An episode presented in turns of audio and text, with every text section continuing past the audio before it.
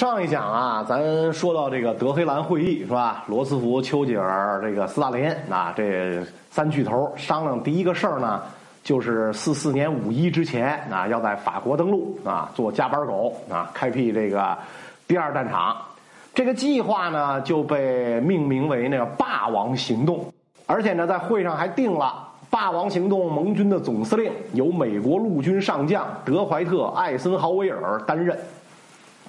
这艾森豪威尔啊，咱们之前没少提啊，很多人呢把他列为二战美国的第一名将，但其实呢，关于他的争议啊是很多的啊。首先呢，就是因为他是个德国人的后代啊，这虽然在这个美国是个移民国家嘛啊，世界民族种族的博物馆啊，这不太稀奇。但是战争期间人心叵测呀啊，为此呢，怀疑他的人呢就不在少数。更大的质疑呢，他在火炬行动之前啊就没当过高级指挥官，一直做参谋工作。二战爆发三九年的时候，他在这中校是吧？从来没有独立指挥过战斗部队。这个指挥官跟参谋是有很大区别的。那参谋不在长，放屁都不响啊。最重要的呢，就是这个指挥官呐，得有最终的决定权啊，决定负责就得能拍板儿。参谋呢，就是做调研，然后出主意。啊，最终怎么决定是指挥官的事儿啊。但是美国陆军总参谋长这个马歇尔力挺艾森豪威尔啊，他最看重的呢是这个艾森豪威尔的情商啊，因为这个英美联军呢财大气粗是吧？八根汗毛比比小日本腰都粗是吧？不缺人，不缺钱，不缺家伙。这个时候呢。作为联军总司令，最重要的是能把大家摆平啊，让像什么巴顿呐、蒙哥马利呀这些不同国籍、性格迥异的人啊，能踏踏实实一起干活啊，别这个自个儿跟自个儿作妖啊，还得负责呢，跟罗斯福啊、丘吉尔啊这些大佬协商协调工作。北非和西西里岛登陆成功之后啊，艾森豪威尔的能力呢得到了所有人的认可。四四年一月，他在伦敦呢组建了盟军远征军最高司令部。之后呢，第一件事儿啊，就是选定几个最重要的指挥官。首先呢，艾森豪威尔的副手，也就是盟军的副总司令，由英国空军上将亚瑟·特德担任。特德名气虽然不算特别大，但是能力极强，而且呢，现在空军的重要性是毋庸置疑的。执行登陆作战的呢是英国的两个集团军和美国的一个集团军的兵力，由蒙哥马利担任联军陆军总指挥，同时呢兼任英国第二十一集团军群司令。迈尔斯·邓普西将军指挥英国第二集团军，美军第一集团军呢由之前一直给巴顿当副手的布莱德雷指挥。特拉福德·马洛里将军担任盟军空军总指挥。伯特兰·拉姆齐将军担任海军总指挥，沃尔特·史密斯将军担任总参谋长。盟军这个时候集结在英国的整个兵力超过二百八十万人，可以说呢是占绝对的优势。但是最大的问题是，这么多人不可能一下子就移过去啊，不是传输过去不可能。那所以登陆的胜负手实际上就在于第一批登陆的部队能不能出其不意冲上海滩，顶住德军反击。建立稳固的登陆场，让后续部队源源不断的开上来。这其中最重要的问题呢，就是到底在哪儿登陆？法国西部大西洋海岸线很长啊，绵延上千公里。其中呢，跟英国离得最近的地方呢是加莱啊，这儿呢英吉利海峡最窄的地方只有不到二十公里宽。想当年。英法百年战争的时候，英军每次登陆法国，基本上都是从这儿登陆，是吧？所以一直被认为呢是渡海登陆的最佳地点。啊，德军这边，那你想想啊，拿脚趾头都能算明白。那盟军下一步准备在法国登陆啊，所以加班加点建设这个大西洋防线。那西线德军总司令是伦德施泰特老元帅，啊，手下最得力的干将是 B 集团军群指挥官沙漠之狐隆美尔。这俩人能力都没得说，不过对于怎么防御盟军登陆，他俩意见呢完全不同啊。伦德斯泰特别看岁数挺大，但是精通装甲部队机动作战，所以他说呀，咱得机动防御，把装甲部队呢布置在离海岸有一定距离的地方，等敌人登陆以后，判断清楚主攻方向，再发动强大反击，把他们赶回大海。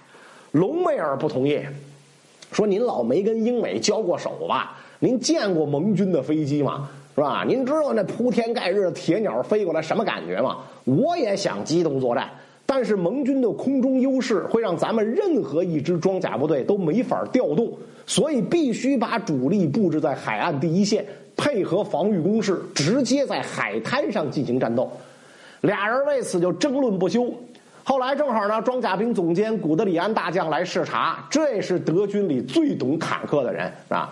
他一来就被惊呆了，我了个天哪！隆美尔居然把坦克像碉堡一样布置在海岸的防线上面，这在古德里安看来简直是不可思议。隆美尔是不是脑子进屎了吧？你这怎么回事？这还是那个神出鬼没的沙漠之狐吗？是吧？但是隆美尔非常固执，说你们只跟毛熊打过仗，你们没见过美英的飞机，装甲师布置在后方，根本就开不到前线。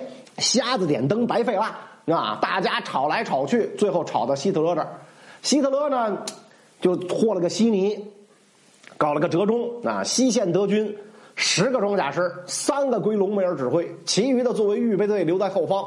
这么一看，似乎是争论双方各得一半，但实际上谁的想法都没法实现，两边谁的兵力都不够。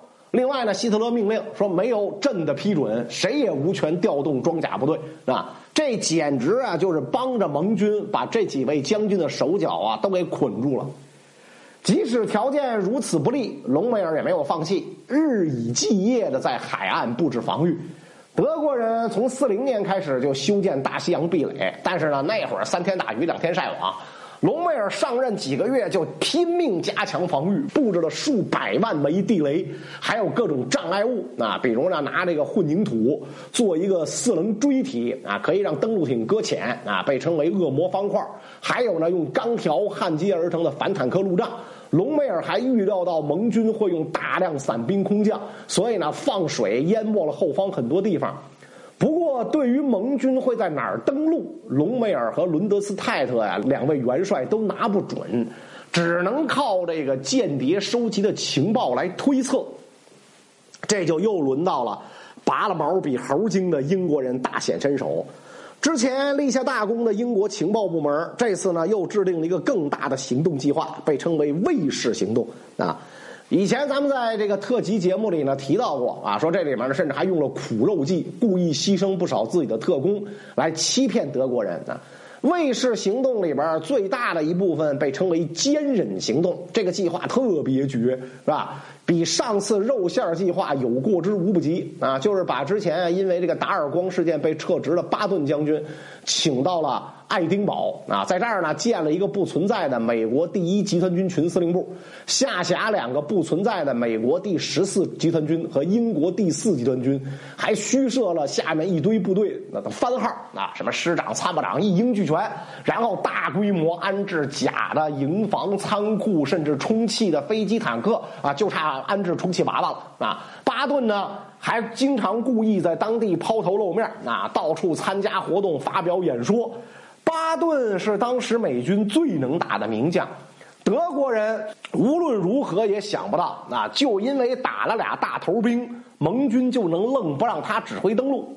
爱丁堡在英国北部嘛，苏格兰首府啊，所以这德国人就觉得，哎，你们会不会是登陆挪威呀？要登陆法国，肯定也是比较靠北的加来，光巴顿还不够。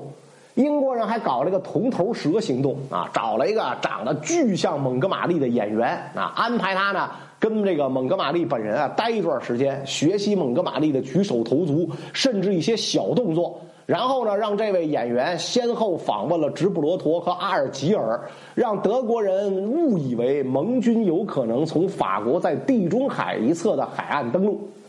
这么多欺骗行动的背后。盟军就把真实的登陆地点选在了法国西部的诺曼底，这儿离英国大概七十公里左右。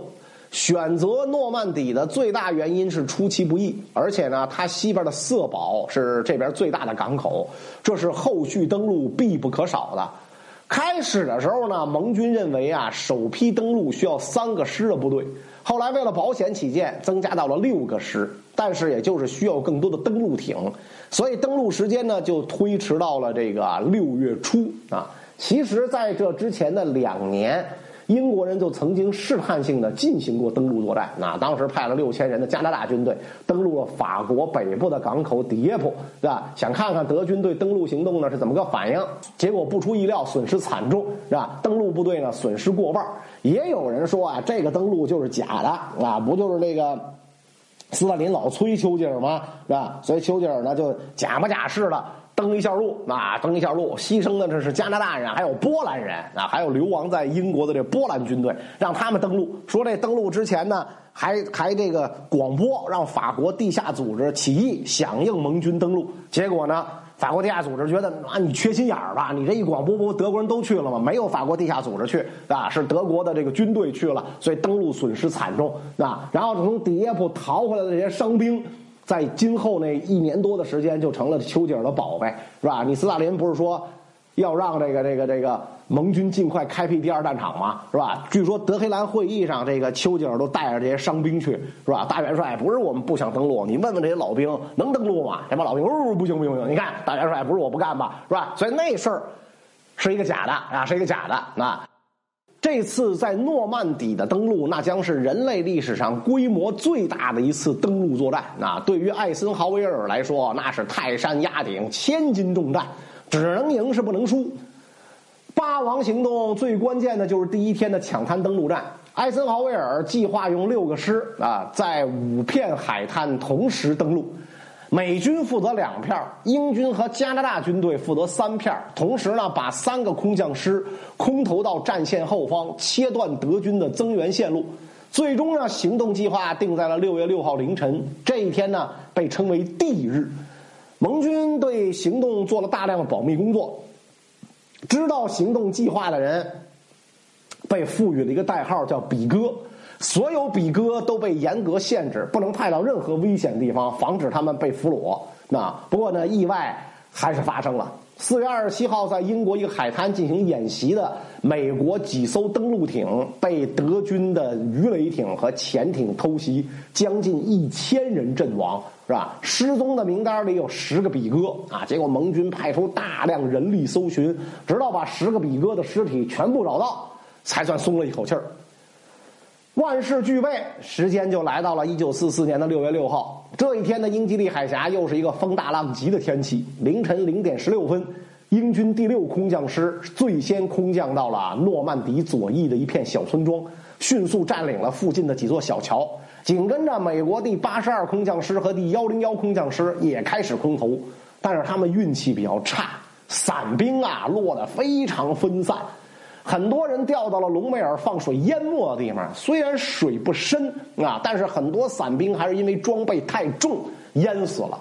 集合起来的八十二空降师占领了一个叫埃格里斯的小镇，这个地方呢也就成了法国第一个被解放的地方。就在同一时刻，艾森豪威尔发表了慷慨激昂的动员令之后，盟军浩浩荡荡的舰队满载登陆部队出发了。不过，对于这次行动的结局，艾森豪威尔心里没有百分之百的把握，所以他准备了两份演讲稿，一份是行动成功用的，另一份呢是这个行动失败用的，那就跟要选总统似的啊，准备一个胜选演说，一个败选演说啊，可见他心情之忐忑。那么，盟军这次登陆成功了吗？隆美尔又会如何应对呢？咱们下一集再讲。上一讲啊，咱们说到一九四四年的六月六号凌晨啊，盟军呢开始了酝酿多时的诺曼底登陆。这天早上起来啊，一架德军战斗机在诺曼底上空巡逻。这位飞行员呢，战后成了德国的一位企业家。他回忆说呢，那天早晨他在这个茫茫的晨雾当中看到了数不清的船队和飞机，所以从那个时候开始，他就知道这场战争德国彻底没戏了。这一天，盟军动用了七千多艘舰艇和八千架次的飞机，而德国呢，在法国的飞机啊只有几百架，根本就不敢主动出击，只能偷偷摸摸的骚扰。曾经不可一世的潜艇舰队就更憋屈了，只击沉了一艘驱逐舰，对登陆根本就没什么影响。这天早上起来呢，美英联军几乎同时向五个登陆海滩发动了进攻。在最东边的宝剑滩，德军只有少量轻装部队驻守，所以呢，英军一个步兵师和一个装甲旅非常顺利的就上岸了。隆美尔曾经说呀，盟军登陆的第一天是决定性的二十四小时。但是呢，六月五号这一天啊，这个隆美尔媳妇儿生日啊，他一看呢天气这么恶劣，是吧？觉得呢盟军这个不会行动，所以呢就放心的回到后方啊，家里开生日 party 去了，是吧？隆美尔又是一爱妻狂，是吧？还准备呢顺便觐见一下希特勒，给自己呢要点这个支援部队。是吧？所以隆美尔啊，这个这真是点儿背，是吧？当年英军在阿拉曼发动进攻的时候，他就没在，回国治病去了，是吧？这次呢，登陆行动他又没在，是吧？冥冥之中啊，仿佛就是有天意啊，所以这个隆美尔一缺席，后果就特别严重。当天早上起来七点半，隆美尔的参谋长斯派达尔中将在电话里向他报告说，盟军登陆。隆美尔立马赶到指挥部，是吧？发现离宝剑海滩最近的这第二十一装甲师没有任何行动，于是愤怒的命令师长费希丁格立刻反攻。德军坦克直接冲入了英军部队的结合部，正在准备给英军致命一击的时候，一大片英国运输机从头顶飞过去，给空降部队运送补给。费希丁格惊慌失措。以为是来抄自个儿后路的，那匆匆忙忙就撤出了战斗，结果英军仅仅付出了六百三十人伤亡的代价，就占领了宝剑滩。宝剑滩旁边是朱诺滩，由加拿大第三步兵师负责这个进攻啊。这里的守军呢？主要是由俄罗斯人组成的后备部队啊，就是这个这个俄罗斯战俘可能是，或者是这个就是这个什么反共的那些个俄罗斯人啊，所以战斗力很差啊。但是呢，登陆部队在海上走错了路，赶到海滩的时候呢，已经是涨潮时分啊，很多士兵跳下登陆艇之后就直接被淹死了啊。你像这些大兵身上背着枪啊、子弹呐，是吧？背包啊很沉。幸亏这个大英皇家海军比较给力，轻松的压制住了岸上的敌人啊，在付出了两千多人伤亡的代价之后，成功登陆。这个旁边就是黄金海滩，由英军一个步兵师和大名鼎鼎的第七装甲师，也就是在非洲打败了隆美尔的那支部队负责。德军猛烈抵抗了一阵儿，啊，还在短时间内呢困住了一部分登陆部队。不过呢，在这个舰炮和登陆的坦克的掩护下。进攻部队也很快就站住了脚。相比英军而言，美国人负责的两片海滩那真叫冰火两重天。负责犹他海滩的是美国第四步兵师，因为潮汐影响，他们偏离了预定地点一千多米登陆，结果呢因祸得福，正好避开了这个德军的大股部队啊。当时第呃这个第四步兵师负责登陆的指挥官啊，是这个前总统西奥多·罗斯福的长子小罗斯福，也就是现任总统富兰克林·罗斯福的这个堂兄弟是吧？他果断命令，咱就改在这儿登陆了啊！结果他的部队呢，仅仅牺牲了一百九十七人，就占领了犹他海滩，是五个登陆地点里损失最少的。这位小罗斯福准将也是当时这个当天登陆的军衔最高的军官。这一天呢，最激烈的战斗就爆发在了奥马哈海滩。奥马哈海滩啊，是一片又大又平缓的沙滩，沙子非常的这个细，非常的松软啊，跟这个北戴河似的啊，很适合疗养。不过要登陆那就糟糕透了，岸上是三十多米高的峭壁。德军呢，在这儿修建了密集的工事，水里呢还设置了大量的水雷、地雷障碍物。盟军的情报认为，这儿只驻扎着一个团的老弱病残后备部队。啊，没想到几个月前，隆美尔往这儿调集了一个齐装满员的步兵师，负责登陆的是美军第五军下辖第一和第二十九两个步兵师。第一步兵师是当时美国陆军最精锐的部队，号称叫大红一师。奥马哈海滩登陆行动一开始就不顺利。这天凌晨，部队还在海里，就遇到了十二米高的大浪，十艘登陆艇翻船了，几百人掉到海里挣扎。漆黑的夜里，士兵们蜷缩在颠簸的登陆艇里，潮湿寒冷，加上晕船，备受折磨。因为天儿不好，盟军的舰炮和空袭的准头都很差，反而给德国人报了警。立刻进入攻势，严阵以待。美军本来呢是派了坦克登陆艇的，啊，每艘呢是带着三辆坦克。结果呢，因为涨潮，第一批下水的三十二辆坦克有二十七辆直接就沉了底儿了，剩下几艘登陆艇冒险直接冲上海滩。坦克好不容易开出来，先是因为沙滩太软难以前进，后来呢又因为地雷和炮火损失惨重，最终只有两辆坦克开上了海滩。步兵更惨。第一批一千多人的部队好不容易到了海滩上，筋疲力竭的士兵刚下登陆艇，就发现得在半人高的水里踩着松软的沙子走二百多米才能上岸。这个距离既走不快，又没有任何掩护，完全暴露在守军的火力之下。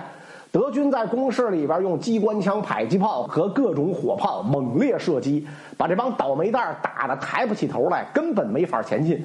只能在海滩上苦苦挣扎，负责清扫障碍的工兵也是损失惨重。好不容易清出几条通路，但是呢，来不及设置路标，就纷纷被打死了。直到早上七点，第二批登陆部队到达，但是情况毫无好转。整整俩钟头，美军都被困在滩头，没有一个人冲到岸边，整片的海水都被染红了，到处漂浮着死尸和断肢。机枪声、炮弹声、地雷声、惨叫声不绝于耳。布莱德雷在后方得到报告，都觉得呀，登陆要失败，一度呢准备放弃奥马哈海滩。正在这个时候，美国海军带来了转机。负责掩护登陆的海军指挥官发现情况紧急，命令十七艘驱逐舰靠近到离海岸只有七百多米的地方，冒着搁浅和被击沉的危险，近距离炮击。这才慢慢压制住了德军的火力。刚刚登上海滩的二十九师副师长科塔准将，在弹片横飞的海滩上站起来大喊：“留在这儿的有两种人，一种是死人，一种是等死的人。大家跟我一起冲！”士兵们深受鼓舞，前仆后继，终于冲到峭壁之下。到中午时分，三个团的生力军赶到，海军呢也调来了战列舰和巡洋舰，在飞机指引下用重炮轰击德军防线。美军开始一步一步向前推进，用火焰喷射器逐个清理工事里的德国人。到了天黑时分，第五军三万五千人全部登陆，占领了八公里宽的海岸。军长杰罗少将发给布莱德雷将军的电报的第一句话就是：“感谢上帝创造了美国海军。”著名的电影《拯救大兵瑞恩》开头的部分讲的就是奥马哈海滩的登陆战，拍的特别好，把这儿的残酷战斗啊表现的是淋漓尽致。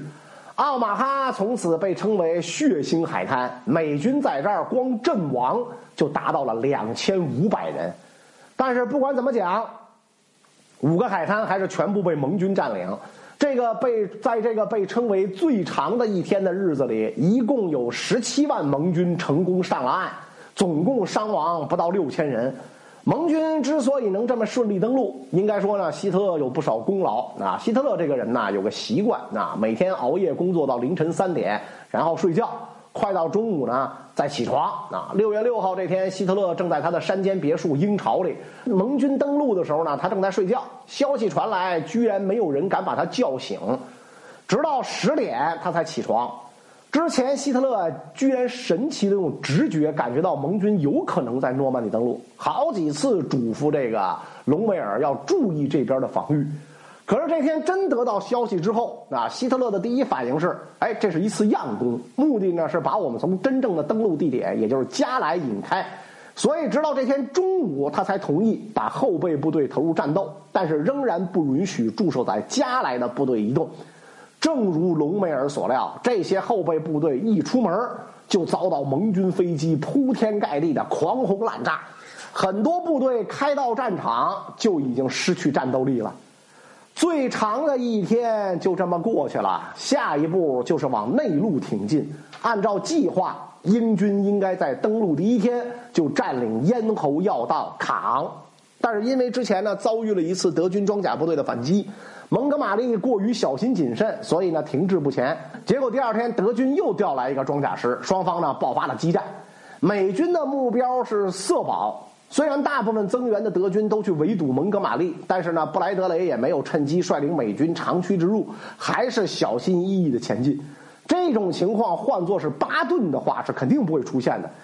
希特勒命令守卫色堡的四个师德军不能后退，必须死守。那但是隆美尔不管那一套啊，什么三七二十一，果断命令部队迅速撤走。啊，六月十九号，美军占领了蒙特堡，把科唐坦半岛拦腰截断，离色堡只有八公里。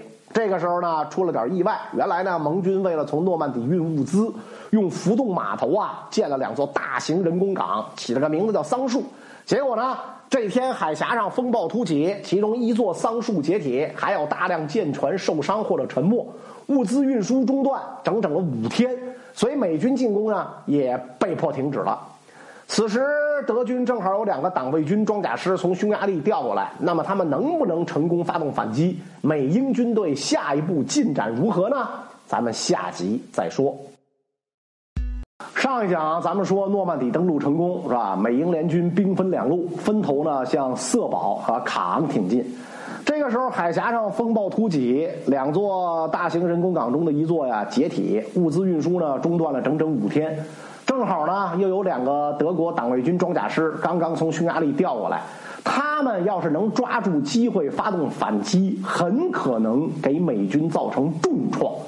可惜啊，法国地下抵抗组织响应号召，破坏了大量铁路，德国人只能一边修路一边前进，装甲兵都改工兵了。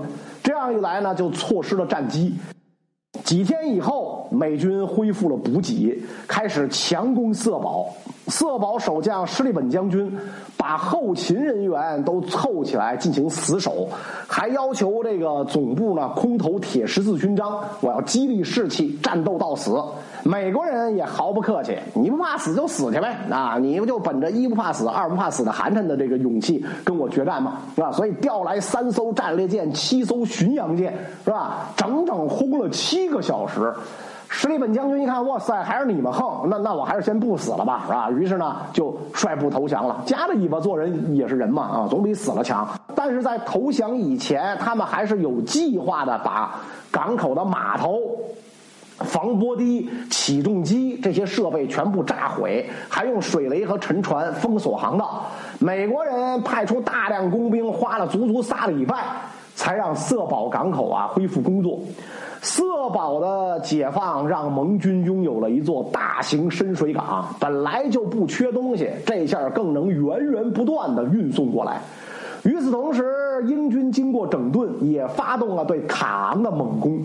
卡昂是诺曼底地区的咽喉要道，所以德国人也是无比重视，手里有多少部队就派过去，其中就包括著名的党卫军第幺零幺重装甲营。德国人一直是把虎式坦克集中编成重装甲营，作为装甲师里最精锐的部队使用。幺零幺重装甲营是最早装备虎式重型坦克的部队之一。不过呢，这次在来诺曼底的路上，也是被盟军空袭啊，修理的很惨。四十五辆坦克开到卡昂，只剩下了十七辆。六月十三号，幺零幺营二连连长米切尔·魏特曼中尉奉奉命到一个名叫波卡基的小村子阻截英军。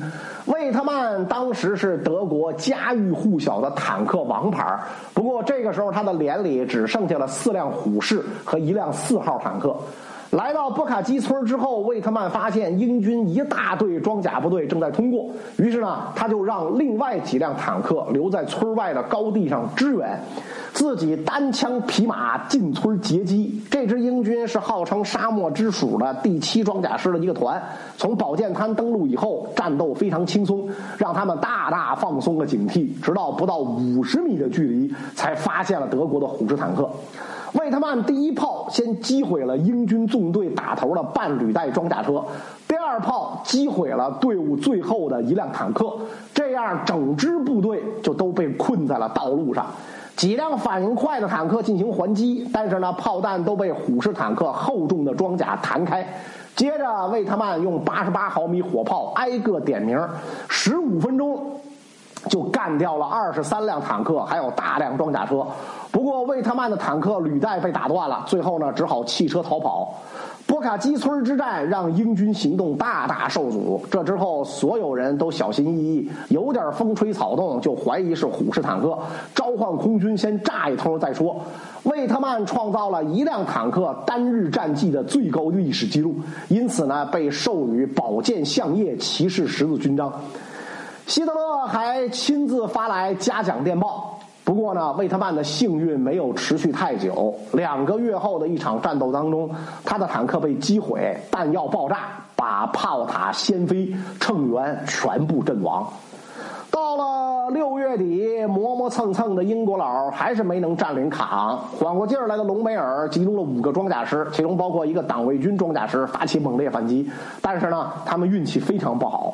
反击反击刚一开始，天儿放晴了，盟军飞机大举出动，对着地上的德军狂轰滥炸，瞬间就瓦解了攻势。英军趁机占领了卡昂城外的制高点。之后几天，双方围绕着这个制高点反复争夺，但是在盟军飞机的打击下，德国人只能把坦克分成小股部队发动短促进攻，最终呢不得不退到市区里固守。六月二十九号。隆美尔和伦德施泰特觐见希特勒汇报战况，希特勒大为不满，当场就撤掉了伦德施泰特，由克鲁格元帅接替西线德军总司令。这里边呢，其实隐含了表达对隆美尔的不信任啊，否则肯定让他来接替。当然，这个时候就是换神仙来也不能挽救战局了。七月初，巴顿将军率领的美国第三集团军来到法国，跟第一集团军整编成了第十二集团军群。布莱德雷升任集团军群司令，反倒成了巴顿的上司。好在呢，俩人私交不错，之后呢一直合作的特别好。巴顿一上岸，马上就挥师南下，兵分两路，对交通枢纽圣洛发动了前行攻势。德军依托攻势拼命死守，精锐的国防军装甲教导师也开到了这边，但是依然拦不住巴顿的进攻。七月十八号，美军付出四万人伤亡的高昂代价攻占了圣洛，把诺曼底地区的德军一分为二。与此同时，英军也发动了新一轮攻势，密集的轰炸把很多德军都震聋了。被俘以后得过一两天才能接受审讯。就这样，卡昂终于被炸成一片废墟之后，被英国人占领了。卡昂和圣洛一被攻占。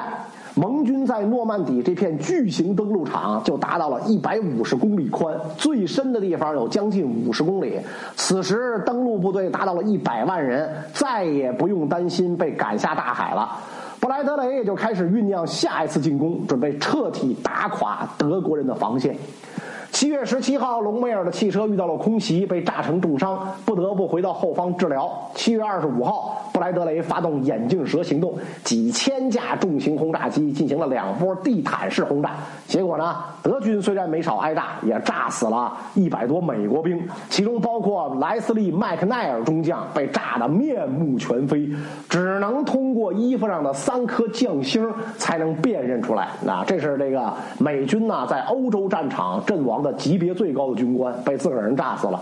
诺曼底地区的地形是大量的农田，中间呢有水渠和灌木篱笆分割开，每一处都有可能有德军藏身，很不利于进攻。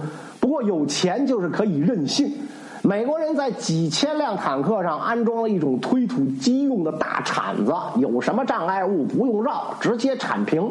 三天后，第一集团军终于开到了开阔地带，巴顿的第三集团军紧随其后，开始了飞速前进。希特勒命令残余的党卫军装甲部队组织反击，但是没能成功。这个时候，巴顿的部队已经包抄到了德军的后方，德军大批部队有被包围的危险，只剩下位于小城法莱斯的一段缺口可以逃回去，但是。盟军内部并非铁板一块尤其是蒙哥马利这小子古怪的性格，让很多英国人都讨厌他，更别说脾气暴躁的巴顿。一开始的时候，这布莱德雷啊，为了避免跟蒙哥马利产生矛盾，就告诉巴顿：“你别去占领啊，本该由英军负责的法莱斯。上次你在西西里就把该人家占的地儿给占了，你多让人下不来台，是吧？”巴顿在电话里这个冲他大吼说：“让我去法莱斯，咱们再来一次敦刻尔克啊，把英国人赶下海去啊！”巴顿这脾气够爆的啊！巴顿部队呢，打头阵的是法国将军勒克莱尔指挥的法国第二装甲师，这帮法国人怀着解放祖国的理想，战斗力非常强劲。得到巴顿命令以后，勒克莱尔全速冲向法莱斯。希特勒开始的时候啊，还是跟以前一样，是吧？命令德军死守。还在八月十五号撤掉了克鲁格，那克鲁格这个总司令椅子还没坐热呢，啊，就由希特勒的心腹爱将莫德尔元帅接任了西线总司令。莫德尔一上任就告诉希特勒，法莱斯部队必须突围，否则这就是下一个斯大林格勒，是吧？希特勒就终于同意了。爱将都这么说嘛，啊，其实这之前德军很多部队就已经放弃抵抗，疯狂奔向法莱斯，毫无纪律可言。之前德军基本上都是夜间行军，现在为了逃跑，顾不上这么多了啊！这就便宜了盟军的飞机，正愁天上找不到猎物，纷纷像老鹰捉小鸡儿一样扑向地面。英国皇家空军曾经在一次空袭里就击毁了德国一百七十五辆坦克和装甲车，德军的撤退变成了溃退，唯一的目标就是逃命。因为英美军队的一点耽误，十万德军赶在包围圈合拢之前逃了出去。八月二十一号，经过一位法国神父从中斡旋，没逃出去的五万德军全部投降。就在盟军跟德军激战的同时，八月十九号，法国首都巴黎地下抵抗组织发动了起义，跟守卫巴黎的德军展开巷战。戴高乐赶紧向艾森豪威尔求援，那咱得赶紧去支援啊，可不能让巴黎毁在咱眼前。于是艾森豪威尔命令巴顿火速出击。八月二十四号，法国第二装甲师渡过塞纳河，进入巴黎。第二天，德军巴黎城防司令肖尔铁斯上将没有执行希特勒毁灭巴黎的命令，宣布向盟军投降。巴黎这座世界上最美丽的城市，终于完好无损地得到了解放。法国市民疯了一样涌上街头，欢迎勒克莱尔的坦克，还在凯旋门举行了盛大的游行庆祝。所以今天法国的主战坦克就被命名为勒克莱尔，是吗？就在这一天，希特勒还给自己的作战部长约德尔大将打电话，第一句话就是问：“巴黎烧了吗？”后来有两位美国和法国的作家就以这句话为题目写了一本书，记录了当时巴黎解放的故事，非常有意思，推荐给大家看看。从诺曼底登陆到解放巴黎，两个多月的战斗下来，盟军不但成功登陆，开辟了第二战场，还消灭了将近三十万德军。虽然自身损失也超过了十万，不过比之前的预计还是要少很多。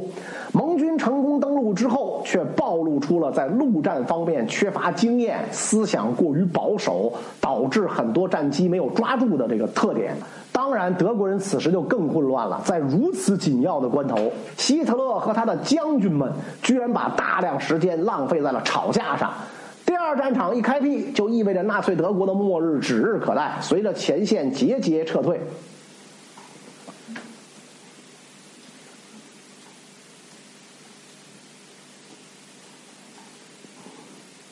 随着前线节节败退，很多德国人都开始成立秘密抵抗组织，不想给疯狂的纳粹做陪葬。这里边影响最大的呢，就是前陆军参谋长贝克大将为首的黑色乐队。而这可不是吹拉弹唱的乐队，而是一个旨在消灭希特勒的秘密组织，已经集合了军政两界一大帮对希特勒不满的人。两年前，一位年轻的上校加入黑色乐队，很快呢成了核心人物。这位就是冯施陶芬贝格。前不久，施陶芬贝格刚上任德国后备军团参谋长，经常有机会见到希特勒。那么，他准备如何干掉希特勒？能否成功发动政变挽救德国呢？咱们会在后面的特辑节目里啊，给大家详细讲讲。感谢大家收听《反攻欧陆》这一专辑的节目。下一个专辑呢，咱们就要看看纳粹德国是如何在东西两线的夹击下走向毁灭的了。咱们到时候再见。大家好，今天又到咱们二战特辑节目了啊！今天呢，咱们要讲的呀是二战期间最著名的事儿之一啊，就是七二零事件。呃，咱别看今天这个七二零事件知名度非常高啊，但是在当时呢，尤其在一九四四年的时候啊，这个事儿啊。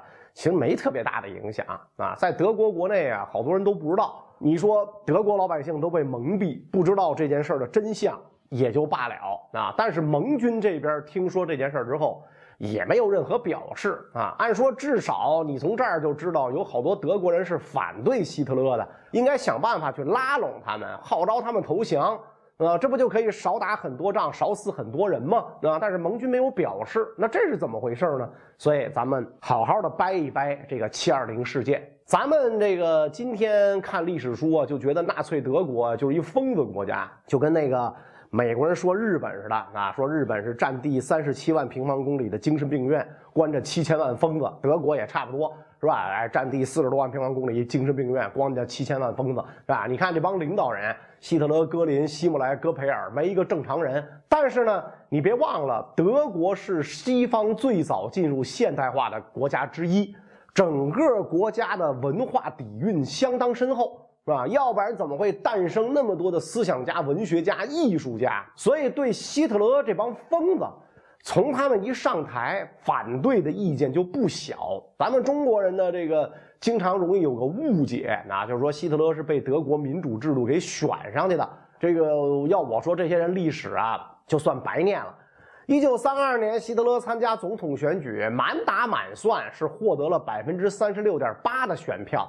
纳粹党在国会选举获得的选票数呢是百分之三十七点四，所以其实反对纳粹的人实际上是多数的啊，只不过呢反对纳粹之后，咱支持谁，大家没有一个统一意见，所以纳粹才成了第一大党。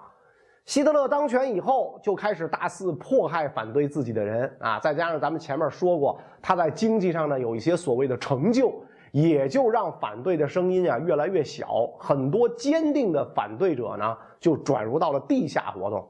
这里边影响最大的一个就是黑色乐队。这个小团体的核心啊是赫尔墨特·冯·毛奇啊，他正是大名鼎鼎的普鲁士帝国前总参谋长、陆军元帅老毛奇的侄孙，所以呢，咱们就管他叫小小毛奇啊。因为一战的时候有一个小毛奇，大家呢都凑在他周围，每天就计划怎么能推翻纳粹。但是小小毛奇名门世家，非常看重自己的荣誉，所以反对通过暗杀这样的手段，认为呢这不光彩。而正规手段呢又没辙啊，所以这些人经常聚会，但是没什么具体行动，也就是嘴炮。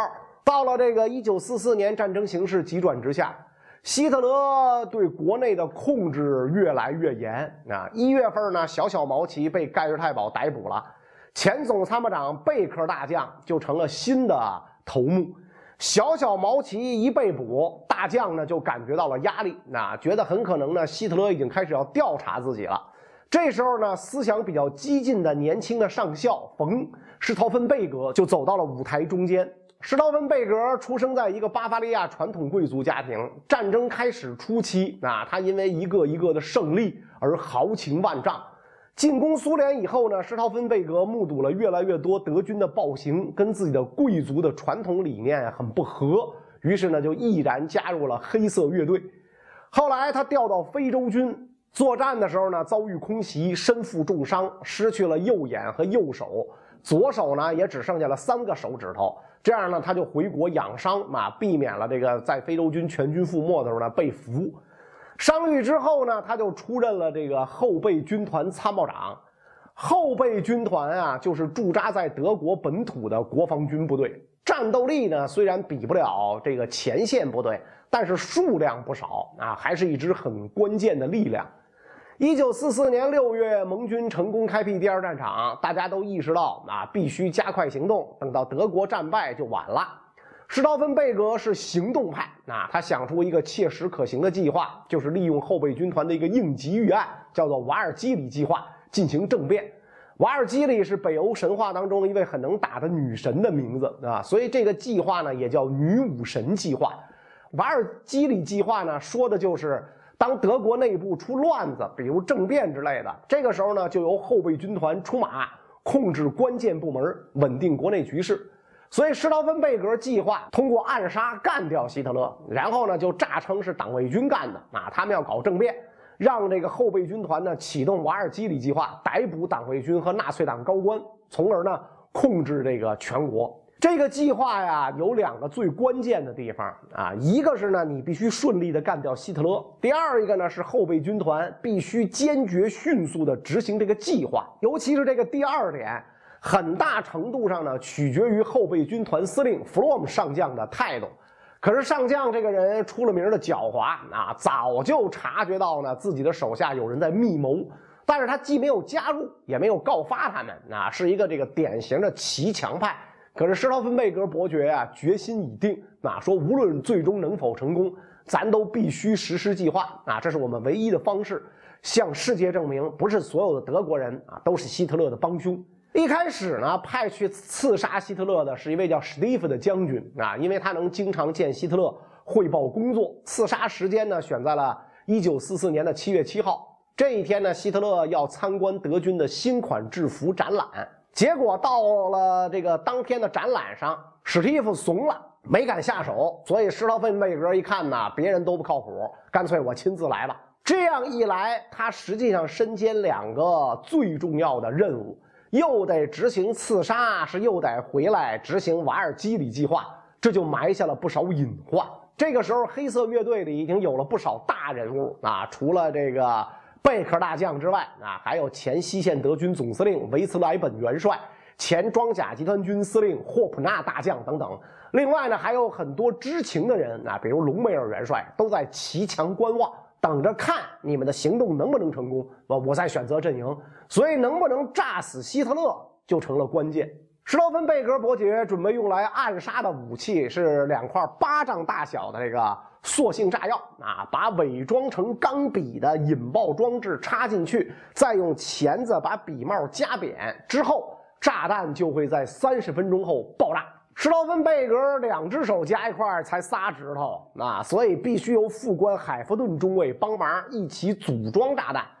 七月十一号，施陶芬贝格跟希特勒和戈林一起开会，但是因为想一次把希特勒、戈林、希姆莱仨大魔头都炸飞。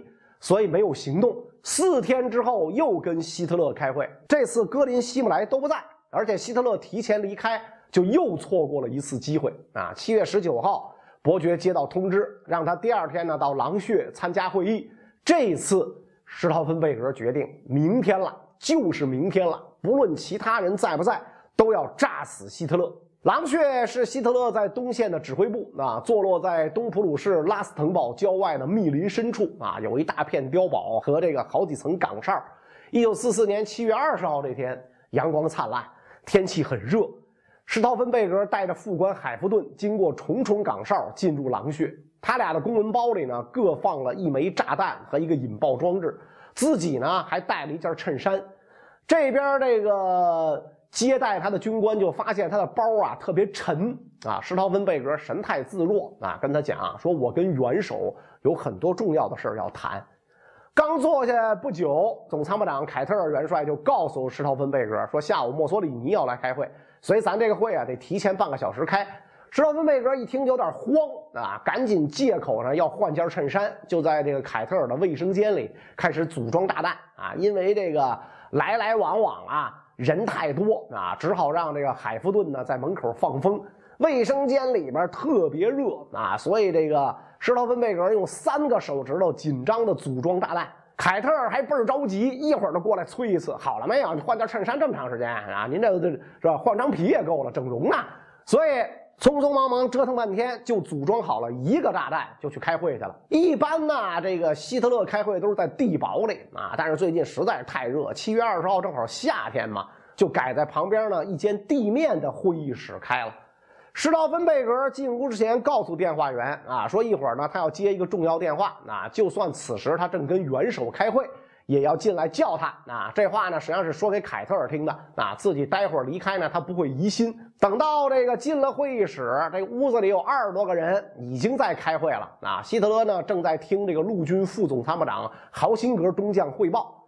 施陶芬贝格呢，就悄悄把公文包啊放在离他只有两米远的这个桌子底下啊，然后呢，假装跟那听。离炸弹爆炸还有几分钟的时间，施陶芬贝格呢，就悄悄的这个。溜了出去，那跟海弗顿一起坐上汽车往外走。汽车刚发动，身后就传来一声巨响，炸弹爆炸了，浓烟烈焰直上云霄。施道芬贝格非常冷静，命令驾驶员别停车啊！趁着混乱过了几道岗哨，坐上飞机就一路颠回了柏林。在这个柏林后备军团司令部，副司令奥尔布里希特上将和他的副官科恩海姆上校都是密谋分子。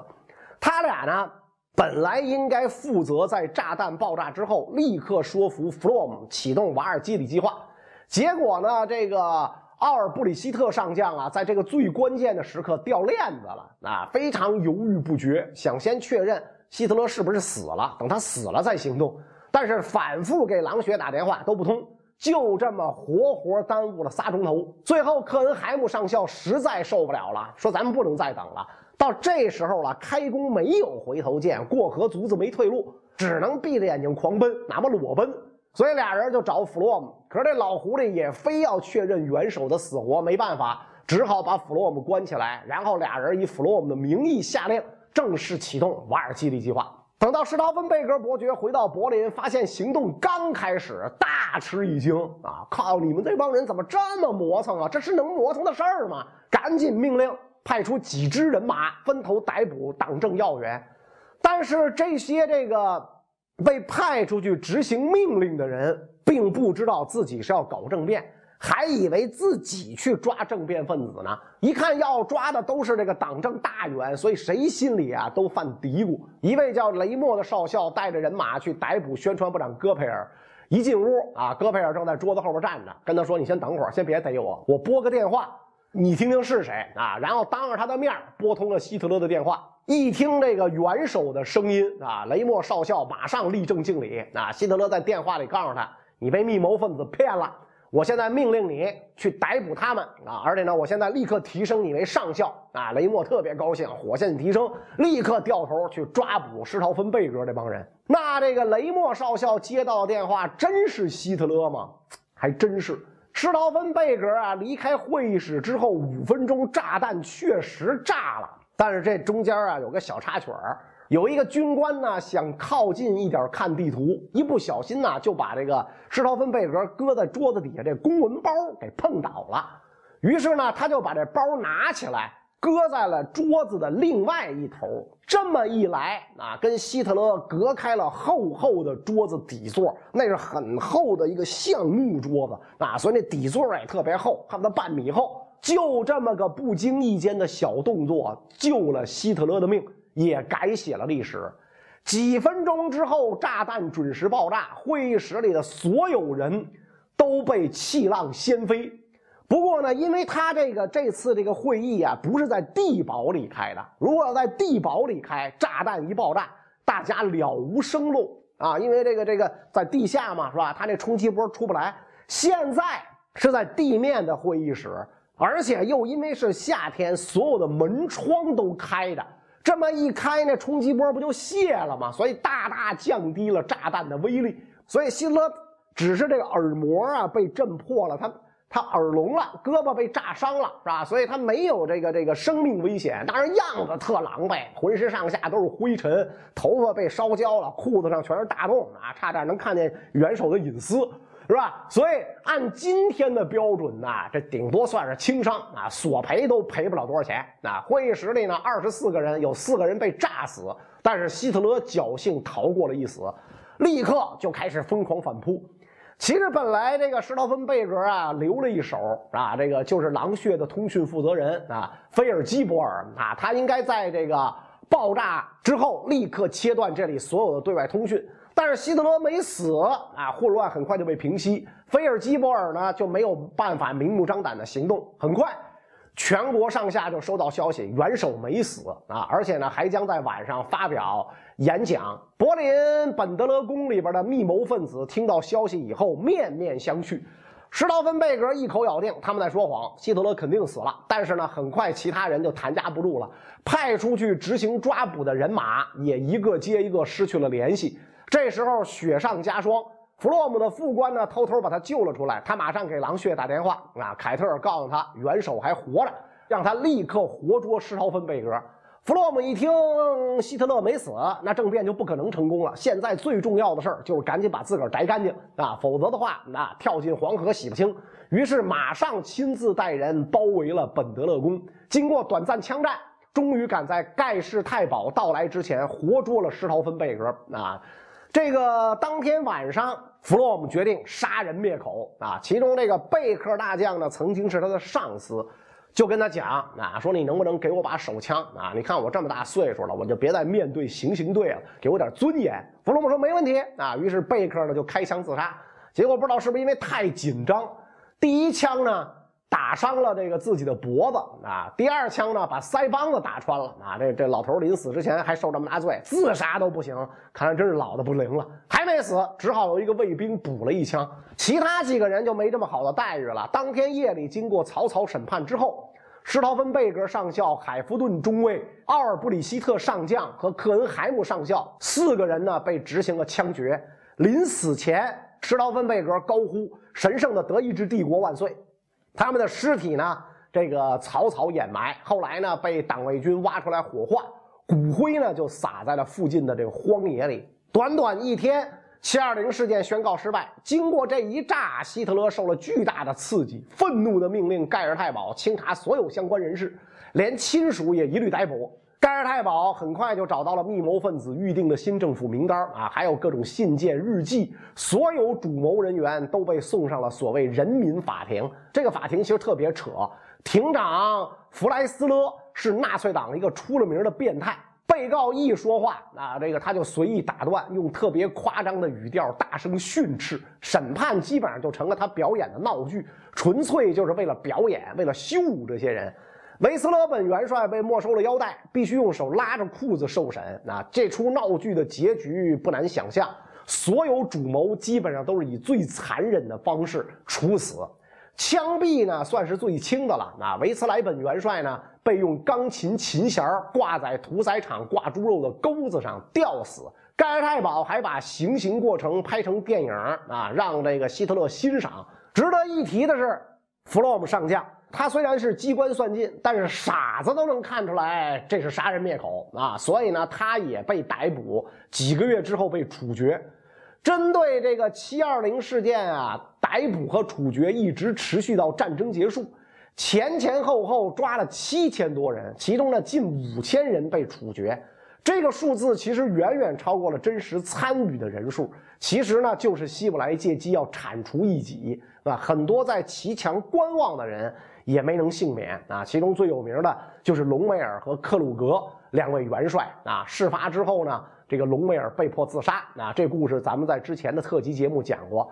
克鲁格跟他的情况差不多啊，也是一直对密谋分子啊。持这个暧昧态度啊，被希特勒这个发现之后，服下了这个氰化钾胶囊自杀啊。临死前还给希特勒写信啊，说请结束这场战争吧，我的元首，德国人民受的苦难已经太多了。克鲁格不知道的是，他还寄予希望的元首是绝对不可能结束这场战争的。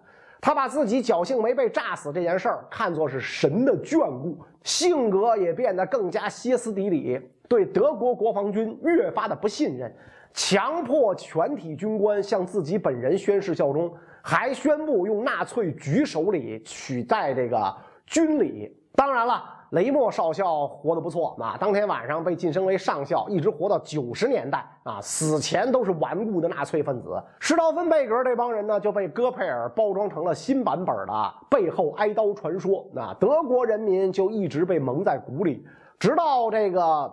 战后，随着纳粹余毒逐渐散去，德国人才慢慢开始视密谋分子为英雄啊！二零零四年六月，当时的这个德国总理施罗德在诺曼底登陆六十周年仪式上讲话说：“施陶芬贝格等人用行动证明，德国也有人曾经试图结束纳粹统治，他们就是德国自己的反法西斯英雄。”这个施陶芬贝格这几个人被枪决的那面墙啊，今天呢还在德国完好的保留着，那是今天德国的国防部啊，当年的后备军司令部。而且呢，那个那个地方呢被改造成了这个就是德国抵抗运动的这个博物馆啊。我在一七年去柏林的时候啊，有一次我们去这个打打车去购物啊，去德国。最好的那购物中心名字我记不住了，去购物，哎，然后正好经过那个博物馆，不是有意要去的，对吧？因为我一看他那个门口立的这个。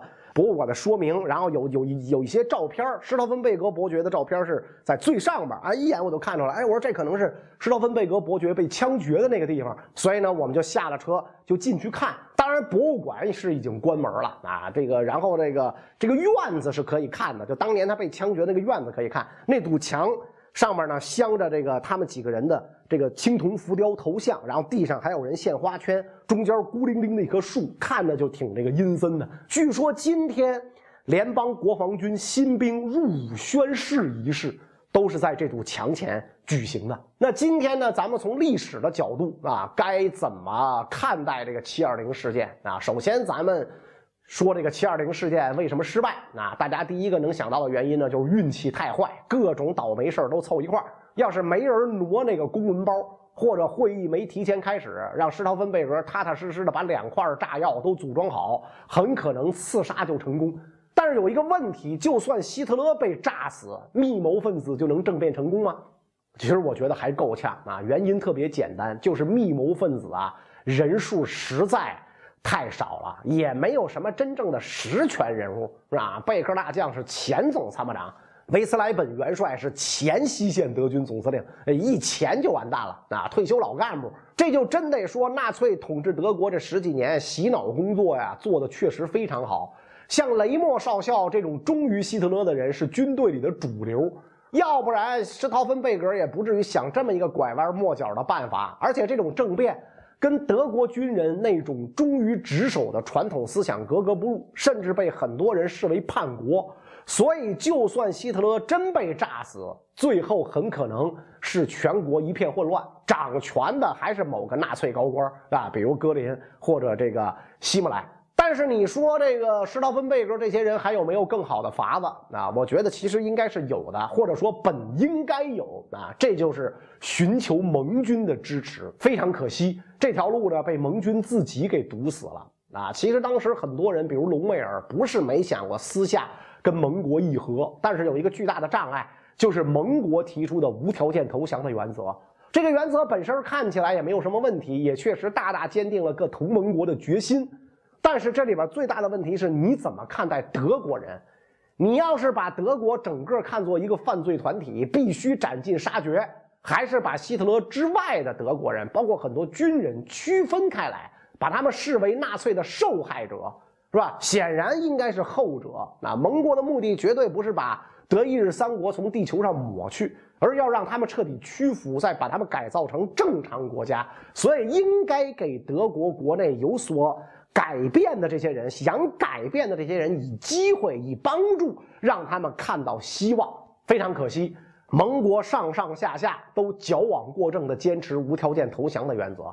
前面咱讲过，意大利政变之后，那巴格多里奥元帅也得不到任何外部支持，最后还是让德国人钻了空子。七二零事件也一样，啊，丘吉尔呢就表示说，说这是第三帝国政要之间自我毁灭的斗争。美国、苏联的态度跟丘吉尔差不多，而这明显是不符合实际的。更糟糕的是，这些原则正好被希特勒拿来当宣传素材，教育德国人。你们看，咱的敌人就是要彻底毁灭德国。所以从这个角度来讲，这无条件投降的原则实际上是帮了希特勒一个大忙。对日本的死硬分子也是如此。啊所以后来很多的历史学家，比如英国的利德尔哈特。都认为这个原则很不明智，盟国为了这个原则多打了好几年的仗，多付出了数百万人的牺牲啊，还在德意日人民心目当中播下了仇恨的种子。这个代价对于人类来说实在是这个太大了一点啊。关于这个七二零事件呢，咱们就说这么多啊。很多同学呢可能都看过啊，前些年阿汤哥主演的这个电影《行动目标希特勒》，讲的呢。就是这次事件啊！我以前一直觉得阿汤哥是一个纯偶像派明星，长得确实帅，演的那些电影都特别帅啊，什么《壮壮志凌云》呐，《碟中谍》呀，啊！但是在这部片子里边，演技非常了得啊，把施陶芬贝格这个形象啊。演的这个特别好啊，所以这个施陶芬贝格今天是民族英雄啊。咱们前面讲德国国防部所在的这本德勒大街改叫施陶芬贝格大街啊，被枪决的地方上改成了的纪念馆啊。每年德国新兵入伍仪式都选在七二零这天举行，可能这就是施陶芬贝格作为一个有民族责任的军人所能得到的最高荣誉了。好啊，这就是今天的特辑节目，希望大家喜欢。咱们下期再见。德国呀是一个不折不扣的大陆国家，但是呢，要想打败英国，你在陆地上呢怎么瞎扑腾没有用，你必须到海里练练。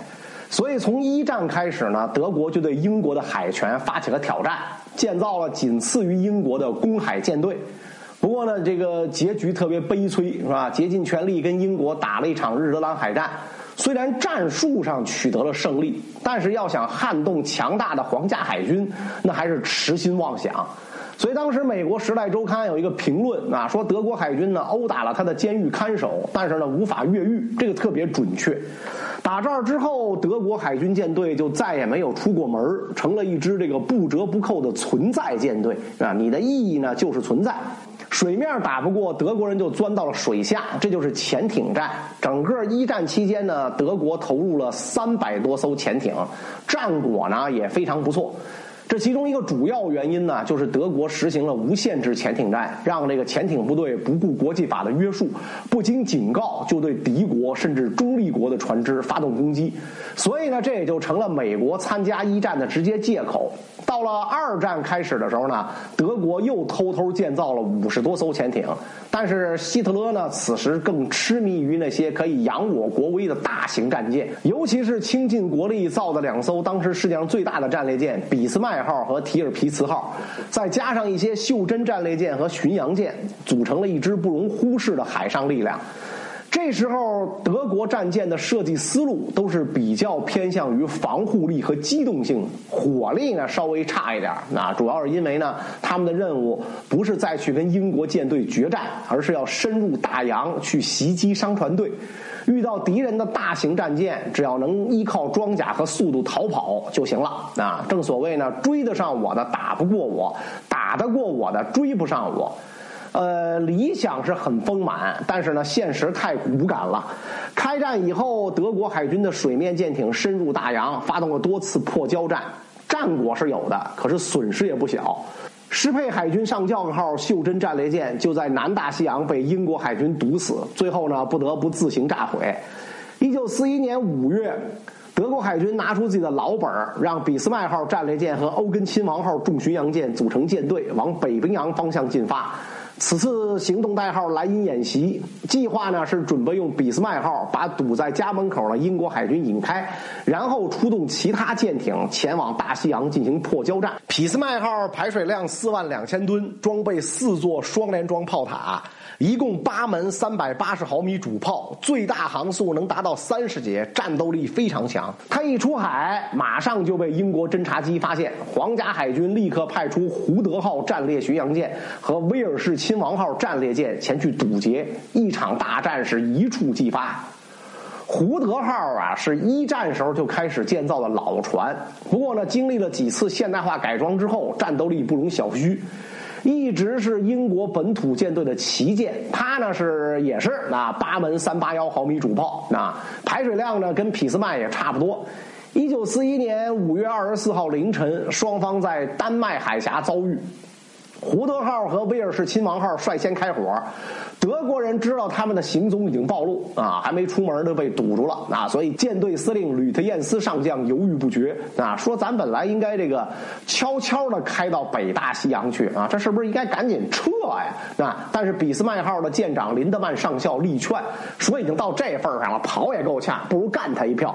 于是呢，德国舰队开始还击，欧根亲王号的二零三毫米主炮先后命中胡德号和威尔士亲王号。引发了这个两艘英舰啊起火啊，不过这重巡的主炮啊很难对这个战列舰和战巡造成什么实质性的伤害，还得靠俾斯麦。果然，俾斯麦号的第五轮齐射，一发三八零毫米穿甲弹正中胡德号，穿透甲板后正好击中了弹药库，引爆了这儿装的一百多吨火药，巨大的爆炸把胡德号拦腰斩断。瞬间就沉入了海底，包括舰队司令霍兰德中将在内的一千四百一十九名舰员，只有三人幸存。此时离双方开火仅仅八分钟，随后，这个俾斯麦号又把威尔士亲王号打成了重伤。威尔士亲王号顽强反击，不过自己的这个舰桥啊被击中，几乎所有的指挥官都阵亡了。八门主炮只有五门能用，舰长利奇见势不好，命令释放烟幕撤退。俾斯麦号自己也被三发炮弹击中，其中一颗呢击中了他舰首的水线附近，把船体打了个大洞，海水呢开始灌进来，而且这里的燃油啊开始泄漏。另一发呢击中了水下，啊进水淹没了一个发电机和一个锅炉房。这两发炮弹让俾斯麦号开始微微左倾，航速呢也开始下降。吕特晏斯还是决定俾斯麦号继续前进，而欧根亲王号掉头向西，跟这个俾斯麦分开行动。人吃了这么个大亏，哪能善罢甘休？立刻调兵遣将找俾斯麦号报仇。这回说什么不能让老小子活着回去？皇家海军先让受伤的威尔士亲王号远远地跟踪俾斯麦号，然后调集附近所有舰艇，一共六艘战列舰、两艘航空母舰、十三艘巡洋舰和二十一艘驱逐舰，布下一个天罗地网。当天晚上，皇家海军胜利号航母上的九架舰鱼式鱼雷轰炸机找到了俾斯麦号，俾斯麦号紧急转向，躲开了八枚鱼雷，但是呢，第九枚鱼雷击中了左舷中部，导致第二台锅炉熄火，俾斯麦号的速度呢就减到了只有大约二十节。第二天凌晨，俾斯麦号经过一晚上抢修，居然奇迹般的恢复到了二十八节的航速。吕特晏斯通过一连串诡异的转向，甩开了追击的皇家海军。但是呢，他给总部发的电报被截获了，英国人这才重新找到了俾斯麦号。此时，俾斯麦离回到法国海岸只有不到一天的路程。而且之前英国人为了搜索，把舰队分得太开，现在只有皇家方舟号航母和两艘战列舰组成的 H 舰队能够拦截俾斯麦号。H 舰队的司令萨默维尔海军上将决定先用皇家方舟号的舰载机骚扰俾斯麦号，再让战列舰上去围攻。当天晚上八点一刻，十五架舰鱼轰炸机从俾斯麦号两侧同时发动进攻，俾斯麦左躲右闪，还是被一枚鱼雷命中舰尾。结果就是这枚鱼雷击毁了一侧的螺旋桨，碎片呢还把船舵卡在了左转的位置上。这一下船呐没法走直线了，只能通过调整螺旋桨转速，弯弯曲曲的往前开，而且航速降到了仅仅十节。就这样，英国人也没敢大意。直到第二天清晨，两艘战列舰“英王乔治五世号”和“罗德尼号”小心翼翼进入了有利位置，准备给俾斯麦号最后一击。这一夜时间，吕特晏斯玩了命给总部发报：“你们赶紧派飞机和潜艇来支援，来晚了我们就没救了。”总部一边派支援，一边给他们打气。那连希特勒都亲自发电报表彰俾斯麦号全体官兵。但是这一切都晚了。清晨一到。英国的两艘战列舰从两个方向开了火，俾斯麦号是跑也跑不动，转向也不灵，只能悲壮地投入了最后的战斗。罗德尼号战列舰装备九门四零六毫米火炮，火力异常凶猛。仅仅三十分钟，俾斯麦号的四座主炮塔就都被打哑了，但是呢，依然没有降下旗帜投降。其实后来有人分析啊，说可能这个时候船上的指挥系统已经失灵了，所以不是不响，而是没法降旗。英国人一看，哟，行啊，老小子挺横啊，于是边打边靠近。罗德尼号一直开到离俾斯麦号只有不到四公里的地方啊，齐着脸炮轰俾斯麦。英王乔治五世号也带着众多巡洋舰围过来，一起群殴了一个多小时，才算解了气，让一艘巡洋舰到近距离发射鱼雷。不可一世的俾斯麦号就这样沉入了冰冷的北大西洋海底，两千两百名舰员，只有一百一十人获救。好不容易造了这么大的一艘船，第一次出远门就被击沉。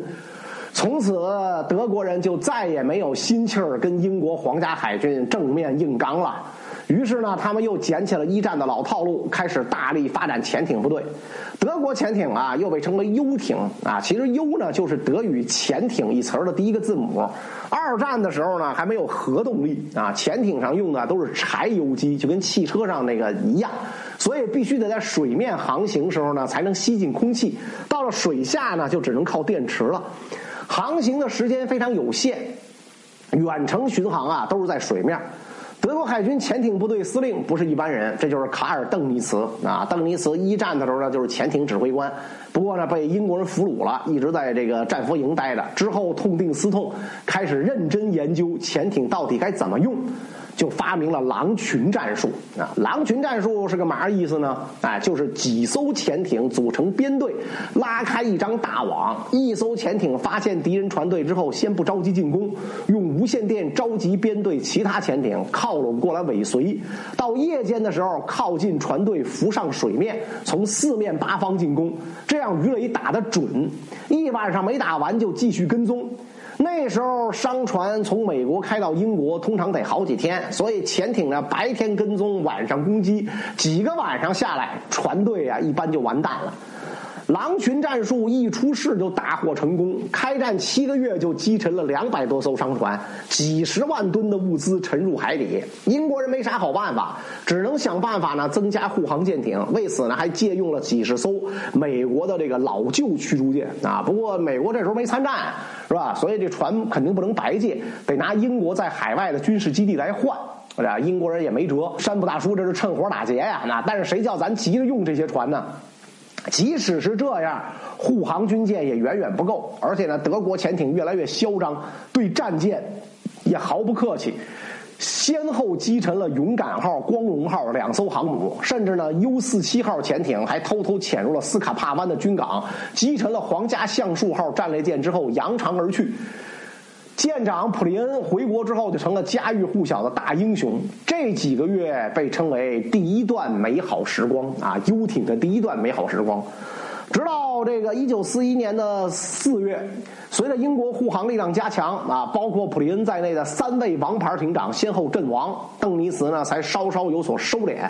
那么在后来的战争当中，邓尼茨的狼群还能不能继续创造辉煌？英国人又会想出什么新办法呢？咱们下期再说。上一集咱们说到，德国人在大西洋的海面舰队啊没占到什么便宜，于是呢就开始大力发展潜艇，用狼群战术掐断英国的补给线。一九四一年十二月，珍珠港事件爆发，美国正式参战，开始呢明目张胆的大量往英国输送物资。德国潜艇部队司令邓尼茨认为，要想击败美国，需要制造大量新型远洋潜艇投入战斗。此时北非战事吃紧，希特勒呢要求邓尼茨把兵力重点放在地中海，但是邓尼茨据理力争，说咱现在要不抓紧在大西洋使劲儿，早晚得被美国打到家门口来。为了证明自己，邓尼茨把潜艇的活动范围扩大到了美国东海岸，给美国佬点教训看看。相比已经饱受潜艇困扰的英国人，大大咧咧的老美啊显得毫不在乎，也有钱。出动商船就有护航，是吧？看你德国人能把我们怎么样？历史就是这样，谁把敌人不当回事，谁就一定会吃到教训。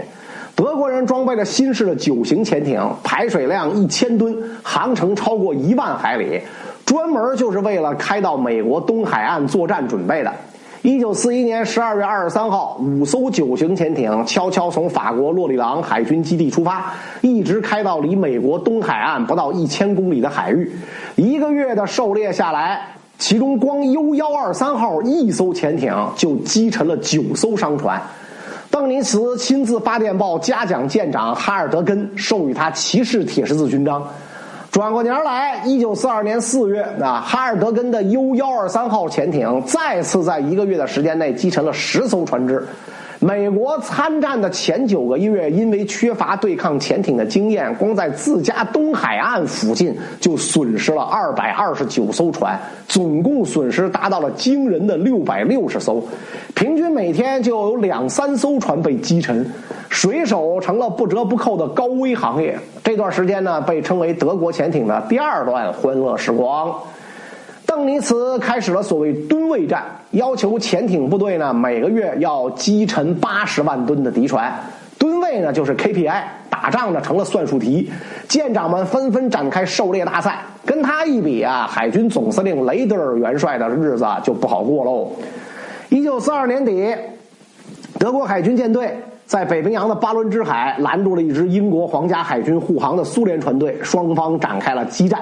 德军是占有数量优势的，一艘重巡洋舰、一艘袖珍战列舰和六艘驱逐舰对英国的两艘轻巡洋舰和八艘驱逐舰，但是最后只击沉一艘驱逐舰，十四艘运输船毫发无损，大摇大摆开到了苏联。希特勒十分震怒，立刻把雷德尔解职，由邓尼茨接任海军司令。从此，德国海军就彻底放弃了水面作战，把几乎全部精力放到了潜艇上。随着新式潜艇越来越多，战果也是一天天扩大。英国首相丘吉尔在回忆录里说：“战争期间，唯一让我真正感到害怕的就是德国潜艇，他们正在一点一点勒住大英帝国的脖子。被这个游艇啊打得这么惨，美国人终于认真对待，先大力开发新式雷达和高频测距仪。”让护航的军舰可以发现浮到水面的游艇，一旦发现游艇，马上就用新式深水炸弹进行攻击。这些深水炸弹呢，都安装在外号“乌贼”的发射器上，一次发射好几十发。潜艇的外壳是非常脆弱的，挨一发基本上就必然会沉没。其次，美国人仗着有钱，开始了疯狂爆兵。整个二战期间，美国建造了九十六艘护卫舰、四百五十四艘护航驱逐舰，还有让人砸舌的一百一十七艘护航航母。这些大部分都用在了大西洋上。护航航母上可以配备专业的反潜飞机，跟驱逐舰、护卫舰组成猎潜大队，时刻紧盯德国潜艇。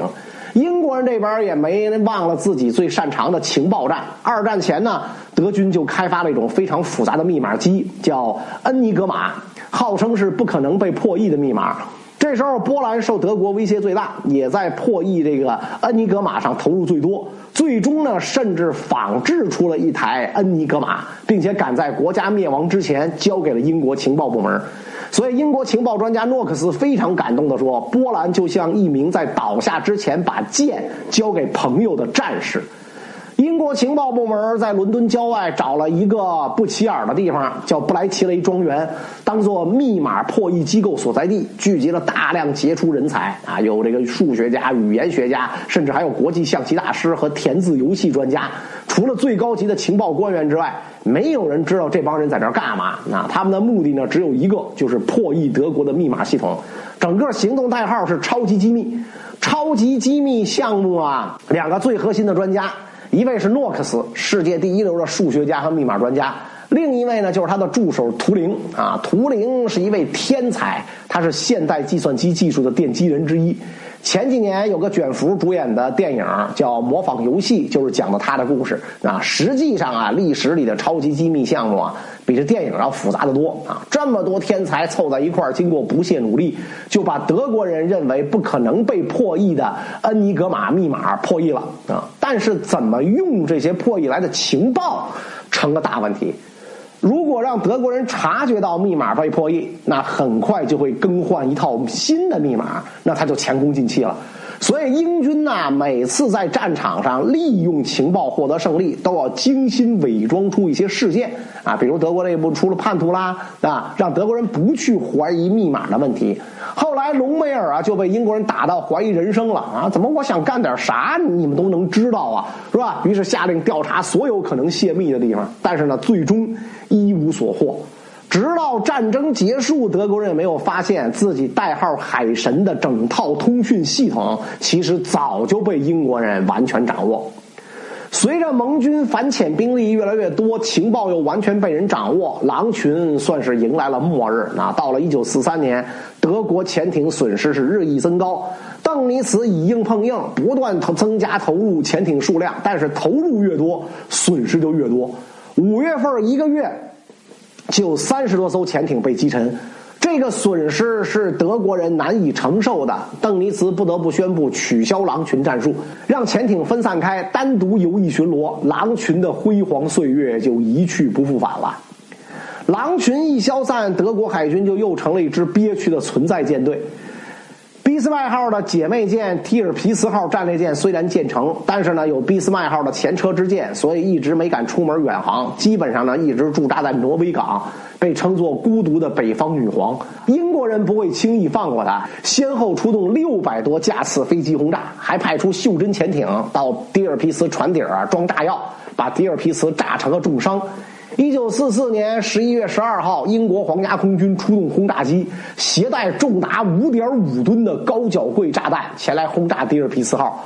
两颗炸弹直接命中之后，迪尔皮斯号舰尾部的弹药库发生爆炸，沉到海底，结束了憋屈的一生。整个二战，潜艇成了德国海军最有力的武器，总共击沉盟军舰船三千五百艘，四万五千人随之沉入大海。当然了，为此付出的代价相当高。德国投入使用的八百多艘潜艇里，被盟军击沉或者俘虏的达到了七百五十三艘，阵亡水兵超过三万人，绝对是二战期间最高危的行业。后来，二战结束之际，希特勒在自杀前还任命邓尼茨为德国总统。当然，这个总统上任以后，唯一的使命就是投降了。投降以后，邓尼茨和之前的海军总司令雷德尔都在纽伦堡审判中被起诉。当时特别有意思的是什么呢？美国和英国海军极力反对审判这俩人，因为他们知道很多关于海战的法律，实际上呢双方都没怎么遵守。美英击沉德国舰船之后，也没有按照法律救援上面的人员，而且美国对日本实际上也发动了无限制潜艇战，击沉了不少民用船只。纽伦堡法庭的美国大法官彼得尔就说：“其实德国人的潜艇战啊，比美国的还要公正啊。”最终呢，邓尼茨仅仅被判刑十年，雷德尔呢被判了个终身监禁，但是呢，仅关了九年就被释放了。终于，大西洋上不再有狼群出没。盟军登陆北非的火炬行动期间，德国海军都没有过像样的反击，整个大洋都成了盟军的天下。随着隆美尔被逐出非洲，下一步盟军就把目光瞄向了欧洲南部的意大利。那么，盟军将在哪里登陆？墨索里尼能不能熬过这一关？咱们下集再说。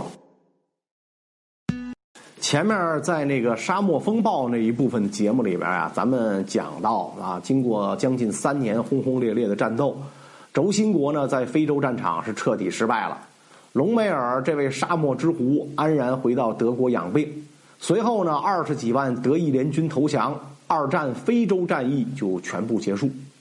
非洲战场啊，看似是波澜跌宕，其实呢，最终结局啊早就注定了。对于这个纳粹德国来说呢，这只是一个次要的战场，既没有必要，也没有能力投入巨资。意大利这边啊，墨索里尼虽然一心想要恢复罗马帝国的荣光，但是呢，他心比天高，命比纸薄啊。意大利军队无论数量、质量，都没法跟英军比，更不用说后来加上了美国人。其实这个希特勒这个人呐，是典型的大陆文化熏陶出来的。他完全不能理解地中海、苏伊士运河、中东这些地方呢，对于英国这种海洋国家的意义。你别看美国呀，给了英国那么多援助啊，但是战争期间呢，通过地中海运到英国的物资其实占了一半多。意大利本身就是一个横在地中海正中间的国家，而南欧的巴尔干半岛和北非的突尼斯也被占了。法国海军呢又保持中立。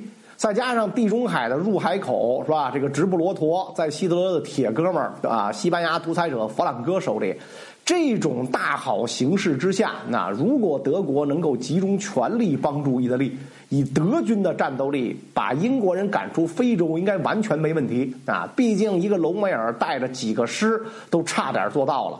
如果真是这样的话，那大英帝国的生命线就算被掐住了，形势很有可能就会大大改观。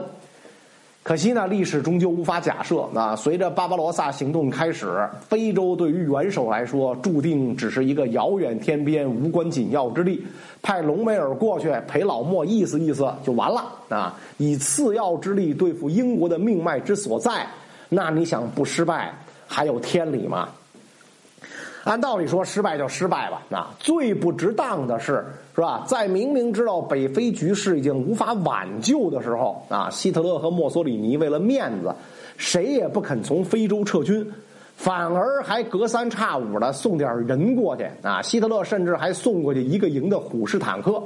这么多部队被人一勺烩啊，造成的一个严重后果就是导致轴心国在意大利本土的防御无比空虚，形势对于墨索里尼来说非常不利。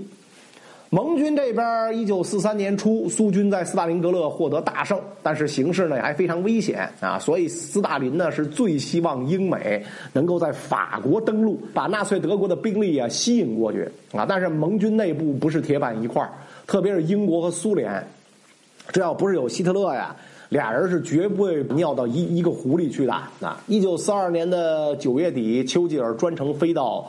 莫斯科啊，跟斯大林解释啊，说我们为什么不能在四三年就登陆西欧，是吧？准备条件怎么不成熟？等等等等等等啊！斯大林冷冷的问，是吧？说那阁下准备再让苏军孤军奋战一年吗？啊，丘吉尔说那肯定不是，是吧？说你看，咱们要把德国看成一条鳄鱼的话，我们应该避开它坚硬的脑袋，在它柔软的下腹部啊，也就是意大利这儿捅上一刀，是吧？那它不就完蛋了吗？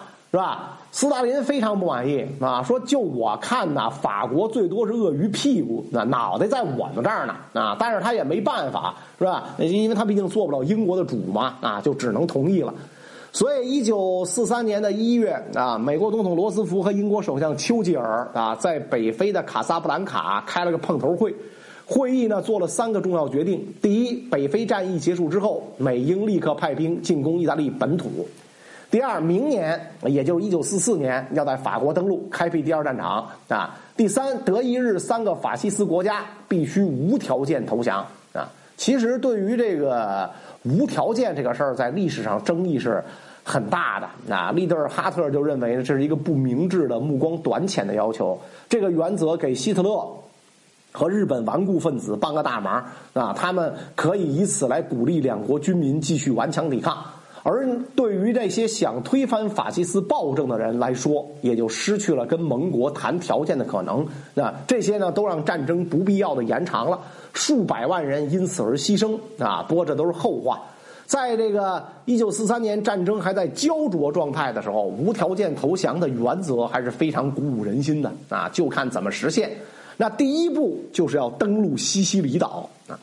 西西里岛啊，位于意大利半岛的最南端啊，它这个位置呢，就是在意大利这只大靴子尖儿的旁边，面积不算小啊，有两万多平方公里。驻扎在岛上的意大利部队呢，人数不少，但是呢，都是老弱病残，士气低落，装备也很差啊。你想，这个意大利军队本来就不灵啊，就那么点精锐，要么呢在苏联当炮灰，要么呢让老莫给葬送在非洲了。这个时候，墨索里尼也觉得西西里危险，很可能被盟军登陆，于是呢就写信求希特勒派点增援，是吧？尤其是给点装甲部队。啊，希特勒很大方，啊，拍过电报来说没问题，啊，给你五个师。没想到墨索里尼说呀，这个只要仨师，多了不用啊。为啥呢？那原来这个法西斯跟法西斯之间啊，也是充满了猜忌。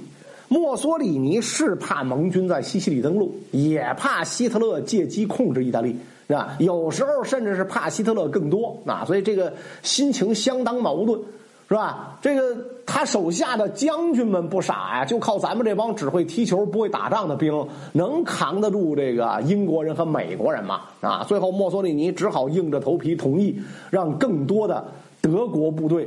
开过来啊！不过有一个条件啊，就是呢，你们必须得服从意大利军官的指挥。于是，两个德国师就被布置到西西里岛上，其中一个呢是装甲步兵师，还有一个呢是以戈林名字命名的赫尔曼戈林装甲师啊。这么一来，岛上的驻军达到了三十万人，其中四万多德军，再加上林林总总的防御工事，想要登陆也绝非易事。为了成功登陆。拔了毛比猴都精的英国人就玩了一招堪称历史上最成功的这个情报战，这就是肉馅计划。肉馅计划的目的是要欺骗轴心国军队，让他们认为盟军下一步要进攻萨丁岛啊，而不是西西里。那么这个任务呢，就交给了英国海军情报部门，专门负责情报和策反间谍的这个蒙塔古少校。蒙塔古少校的团队被称为世界上最成功的职业骗子啊！他想了一个绝妙的主意啊，从这个医院里呢找了一个死于肺炎的流浪汉的尸体，把他呢精心打扮，赋予了一个新的身份。因为飞机失事不幸溺死的马丁少校啊，因为这个肺炎病人呢肺里有积水，非常像呢是被淹死的啊。英国人把这个乔装打扮的马丁少校的尸体用潜艇。送到了西班牙海岸，抛了出去，啊，让他顺着海浪啊飘上了岸。西班牙虽然名义上是中立国，但实际上跟希特勒暗通款曲，啊，所以马上把尸体和身上的公文包啊里边的文件都交给了这个德国的情报人员。德国人是如获至宝，啊，仔仔细细、上上下下的检查啊，马丁少校的这个。包里身上找到了一大堆私人物品啊，比如军官证啊、银行透支单啊、火车票啊。而且这位马丁少校呢，似乎刚刚订婚，包里还有两封情书和订婚戒指的账单啊，还有呢上周末看电影的这个票根啊，相当于一套完整的故事，把马丁少校鲜活的形象就展示了出来，是吧？就在这么一大堆乱七八糟的东西之中。藏着一封由帝国参谋部副总参谋长奈伊中将写给亚历山大将军的信啊，这封信呢搁在这个呃马丁少校的公文包里，公文包呢用手铐铐在他的手上，那就是说这非常重要，这肯定是是吧？其中这个信里呢就提到盟军叫假装登陆西西里，真实要登陆这个萨丁岛啊。你想德国人也不傻呀，他不好骗呐，那非常不好骗。怎么这么巧就有这么一具尸体给我们送来这么重要的情报呢？啊，所以他们除了这个反复检查马丁少校身上的东西之外，德国人还动用了驻扎在伦敦的间谍，是吧？进行各种交叉查证。果然啊，英军这个阵亡名单里有马丁。是吧？在这个报纸的验店里有马丁，是吧？伦敦的一间公寓里，那还住着有演员扮演的马丁少校的未婚妻，这些都被这个德国的这个间谍呀证实了啊，没错啊，说这个这马丁少校的身份是真的啊，甚至这个这个德国人这个这这个间谍呀还玩了一招什么呢？就是在这个间谍这个行业里边的。绝招啊，叫死间啊，就是由间谍德国间谍扮演的英国军官去见这个由演员扮演的马丁少校的未婚妻啊，对他表示慰问，说我是马丁少校的战友啊，听说他淹死了，那这太不幸了，我来对您表示慰问，是吧？如果这个 马丁少校是假的，那么这个间谍的身份就会暴露。啊，就会暴露，是吧？所以他这是死谏，就是我明知道自己有可能一去回不来了，但是我为了探出真实的情况，我就去了，啊，我就去了。结果呢，马丁少校的未婚妻是吧，非常的哀痛，哎，谢谢您来，您看您跟他是吧同 同一个战壕，这挺不容易的，特别感谢啊。所以这一下，这个德国人就更加信以为真了啊，情报部门更加信以为真，然后认为是。真情报就把他送到希特勒的手里那！希特勒对此是深信不疑，马上就把准备增援意大利的一个装甲步兵师派到了萨丁岛，还调了两个空降师待命，随时准备支援。那这么一来，盟军登陆西西里岛的难度就大大降低了啊！早在这个德意联军在非洲投降之前，英国人就开始了计划工作，准备用美英各一个集团军的兵力，从西西里岛南部和东部两端同时登陆，然后分别冲向岛的西北角西西里的首府巴勒莫和东北角的墨西拿。行动计划呢，取了个名字叫哈士奇啊，估计这个时候这个哈士奇啊还没有二哈这个外号啊，否则这个行动就太幽默了啊。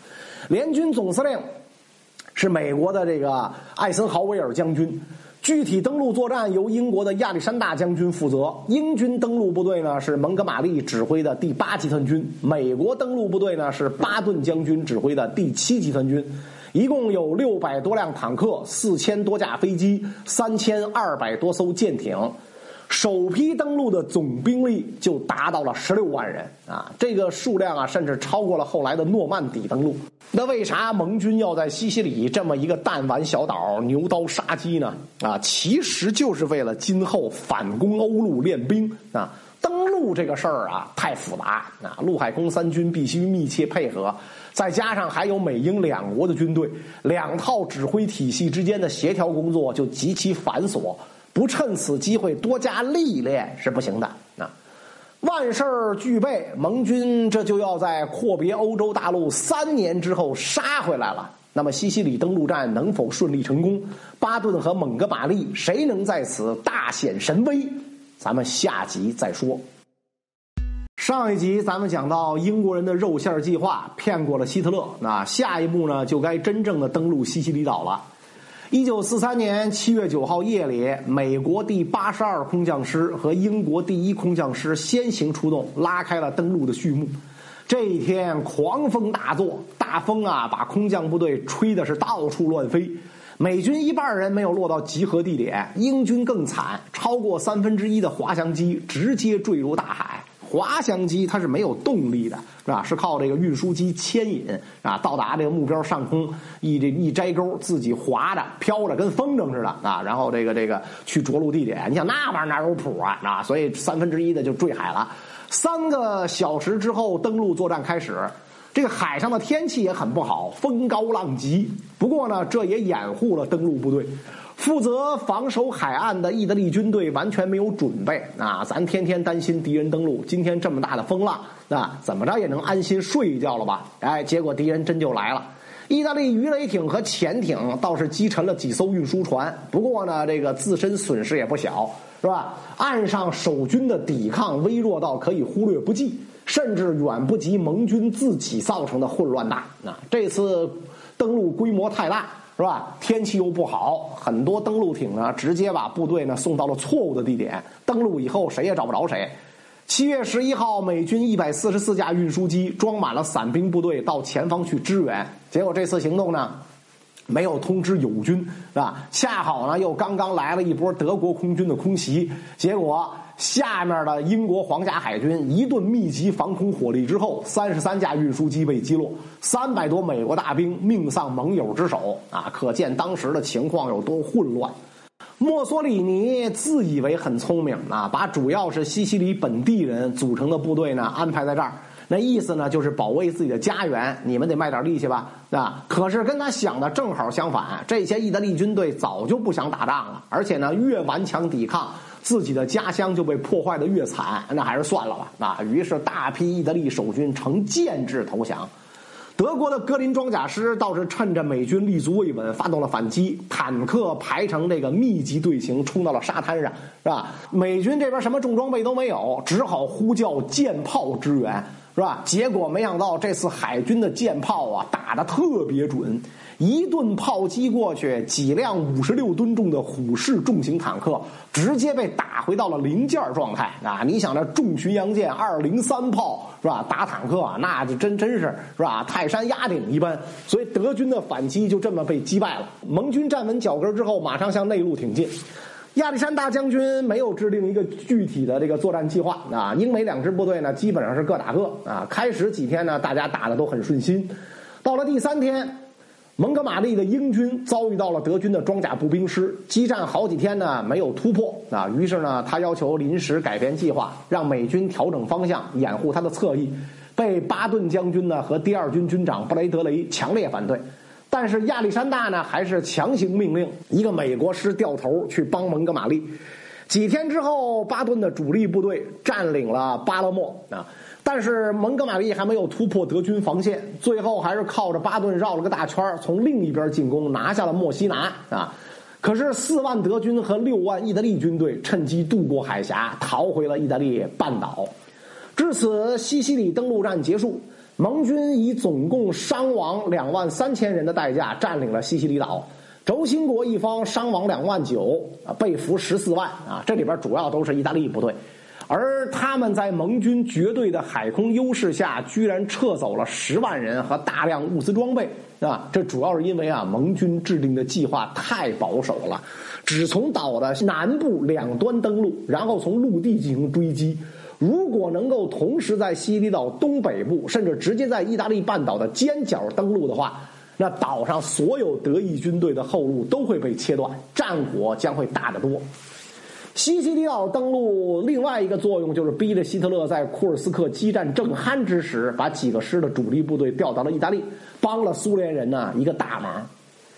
不过，跟政治意义相比，上面所有这些都不算什么，因为盟军登陆西西里，直接导致轴心国之一的意大利崩溃。随着战争越来越不顺，墨索里尼在意大利国内的威信本来就跌到了谷底，盟军登陆就更让这一点雪上加霜。七月二十四号，就在巴顿占领巴勒莫的第二天。墨索里尼在大法西斯会议上被众人猛烈抨击，而且呢，大会还通过了对墨索里尼的不信任动议。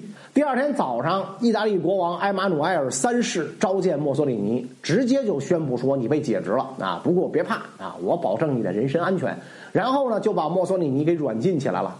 国王这么做其实很简单，现在谁都能看得出来，轴心国跟盟军谁拳头更硬，我得赶紧跟法西斯啊。划清界限，然后投降，是吧？甚至是加入盟军，这咱不是摇身一变又成了战胜国嘛？是吧？这招咱们看着很熟啊！一战意大利就是这么玩了啊！现在抓紧时间呢，也不算晚啊！代替墨索里尼出任意大利首相的是前总参谋长巴格多里奥元帅。他一上任，为了稳住驻扎在意大利的德军，先宣布意大利将继续与德国盟友并肩作战，同时呢，加紧跟盟军停战谈判。结果，之前盟军提出的无条件投降的原则，这个时候就显示出副作用来了。根据这个原则，盟军对巴格多里奥的态度非常强硬，没什么可谈的，你只能无条件投降啊，不能因为你们把墨索里尼换了，咱就可以谈条件啊，那这也太便宜了。无奈之下，九月八号，巴格多里奥宣布停战，盘踞在意大利的德军对此早有准备，立刻就包围了罗马。国王和元帅一看情况不妙，连夜啊趁汽车就逃出去了，借着盟军的快艇逃到了马耳他。之后宣布意大利退出轴心国，同时向德国宣战。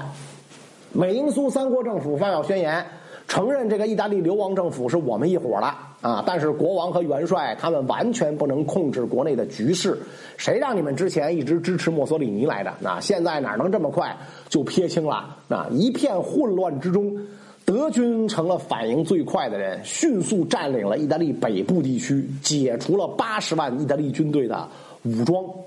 虽然之后这个盟军在意大利还有很多仗要打，甚至是恶战啊，甚至直到德国投降都没有解放意大利全境，是吧？但是此时意大利在事实上已经没有战斗力了啊。老舍先生的名著啊，《四世同堂》里面有一个桥段啊，就我小时候看过这个电视剧啊，那就比我年轻的就未必看过了。那就是有这个这里边有一个人叫丁约翰，一直帮这个。呃，日本人做事儿啊，就找到齐家大少爷齐瑞轩啊，说你看这日本人多牛逼，多牛逼，多厉害啊！咱们跟这个日本人好，老英老美的没戏啊！这个德国的希特勒、意大利的墨索里尼、日本的东条英机，这都是牛人啊！结果齐瑞轩就说啊，说您知道德意日三国同盟吧？啊，现在这个意大利已经投降了啊！把丁约翰说的目瞪口呆，我操，是吗？看来还是老英老美厉害，咱还回去给英国人干事儿去吧，是吧？可见。意大利的投降啊，对当时世界上任何一个地方的人来说，震动都是非常大的。呃，西西里岛登陆最大的功臣是美国第七集团军指挥官巴顿中将啊，他在这一战呢，把自己猛冲猛打的风格发挥到了极致，不但超额完成了任务啊，还让这个英军那边的蒙哥马利啊非常难堪啊。不过巴顿很愣，谁管你英国人咋想啊？打仗就是你行你你你上啊，不行别逼逼，那就靠边站，那别拿什么国籍啊、资历啊，这个时候说事儿是吧？可是这个时候，这个巴顿自己出事了啊！出什么事呢？啊，巴顿将军这个人呐，虽然看上去满嘴的脏话啊，其实这个内心很细腻啊。他有一大爱好呢，就是在战争的空闲时间去军队医院问问慰问这个伤兵。八月三号，巴顿来到一个野战医院视察，那看到了一个叫这个查尔斯库尔的二等兵，没有外伤，得的是严重的神经功能焦虑啊！就是现在这种病，其实我们都知道啊，这在战争当中啊，这个士兵被吓成神经病都有啊。当时医生也知道，就把他收治了，是吧？但是巴顿不懂，他就问这个库尔说：“你哪儿受伤了？”库尔说：“我没有伤，我就是受不了了。”巴顿一听就火了，拿起自己的手套，啪就扇了库尔一个嘴巴啊，然后拎着他的脖领子啊，把他拖到帐篷外边，是吧？一脚给踢了出去啊，然后回头就跟医生大喊啊，说以后不再不许再接受这个婊子养的啊，让他他装病啊。一周以后，八月十号，是吧？这个巴顿视察另一个野战医院的时候，又看到了一个缩成一团、不断发抖的二等兵啊，叫保罗·伯奈特啊。他就问你怎么了？啊，一看也没伤啊，是吧？不不缺胳膊不断腿不少脑壳的啊，当然少脑壳就不到医院了，是吧？就又就又问啊，你怎么了？是吧？伯奈特也回答说，我受不了那些炮击了。这巴顿就又爆发了啊，啪又扇了伯奈特一大耳贴子啊，然后就说你放屁，你就是个胆小鬼，给我闭上你的臭嘴啊！我不想让这些勇士们啊再看到你这个杂种每天的混球搁这哭鼻子。骂完了之后，是吧？还没过瘾，那巴顿就把手枪掏出来了。那巴顿那装经典的这个打扮嘛，腰里插着两把是吧象牙把的这个左轮手枪啊，而且据说他这左轮手枪，他把撞针错短，为了这个随时激发。结果他这枪呢。经常走火，甚至他一跺脚都走火，所以没办法，他只好在这个枪膛里装个空弹壳啊。走火的时候，弹壳这个这个这个这个这个掉出来，那你就是别那个什么啊，别打着自个儿脚面是吧？他叭就把枪就拔出来，指着伯奈特说：“你丫赶紧给我回前线，要不然我就让行刑队枪毙你，是吧？”说这个我现在真想我亲自就崩了你，是吧？直到医院的好几个军医过过过来劝。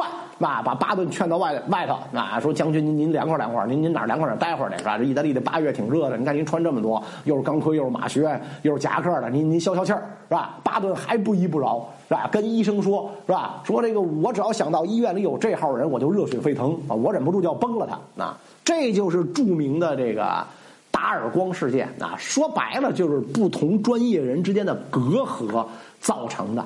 是吧？巴顿是职业军人，在军队里边士气最重要。一旦有人偷偷摸摸当了逃兵，或者散播恐惧心情，这对部队的战斗力是巨大的损害。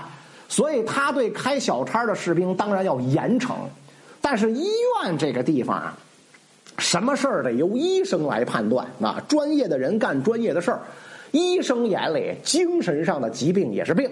不能因为没有外伤就下结论啊！这个跟开小差啊完全是两回事是吧？很容易就能检查出来啊！结果赶上巴顿这么个暴脾气，就来了这么一出啊！巴顿在医院里一激动就拔枪啊，可是把这帮军医给吓着了啊！第二天就写了报告，上交给了第二军军长啊，就布莱德雷。布莱德雷深知巴顿的脾气，俩人搭伙这个这么多这么多年了，是吧？交不离梦，梦不离交的，不想让这个事儿张扬，直接呢就把这报告啊锁到保险柜里了啊。但是报告呢还是通过这个医疗系统呢就交到了艾森豪威尔这儿。艾森豪威尔很重视，查明真相之后，马上给巴顿写信，严厉批评了巴顿。身为高级将领，怎么能这么干呢？你又不是医生，是吧？你个二货，你赶紧道歉，是吧？巴顿也表示悔过啊，赶紧的。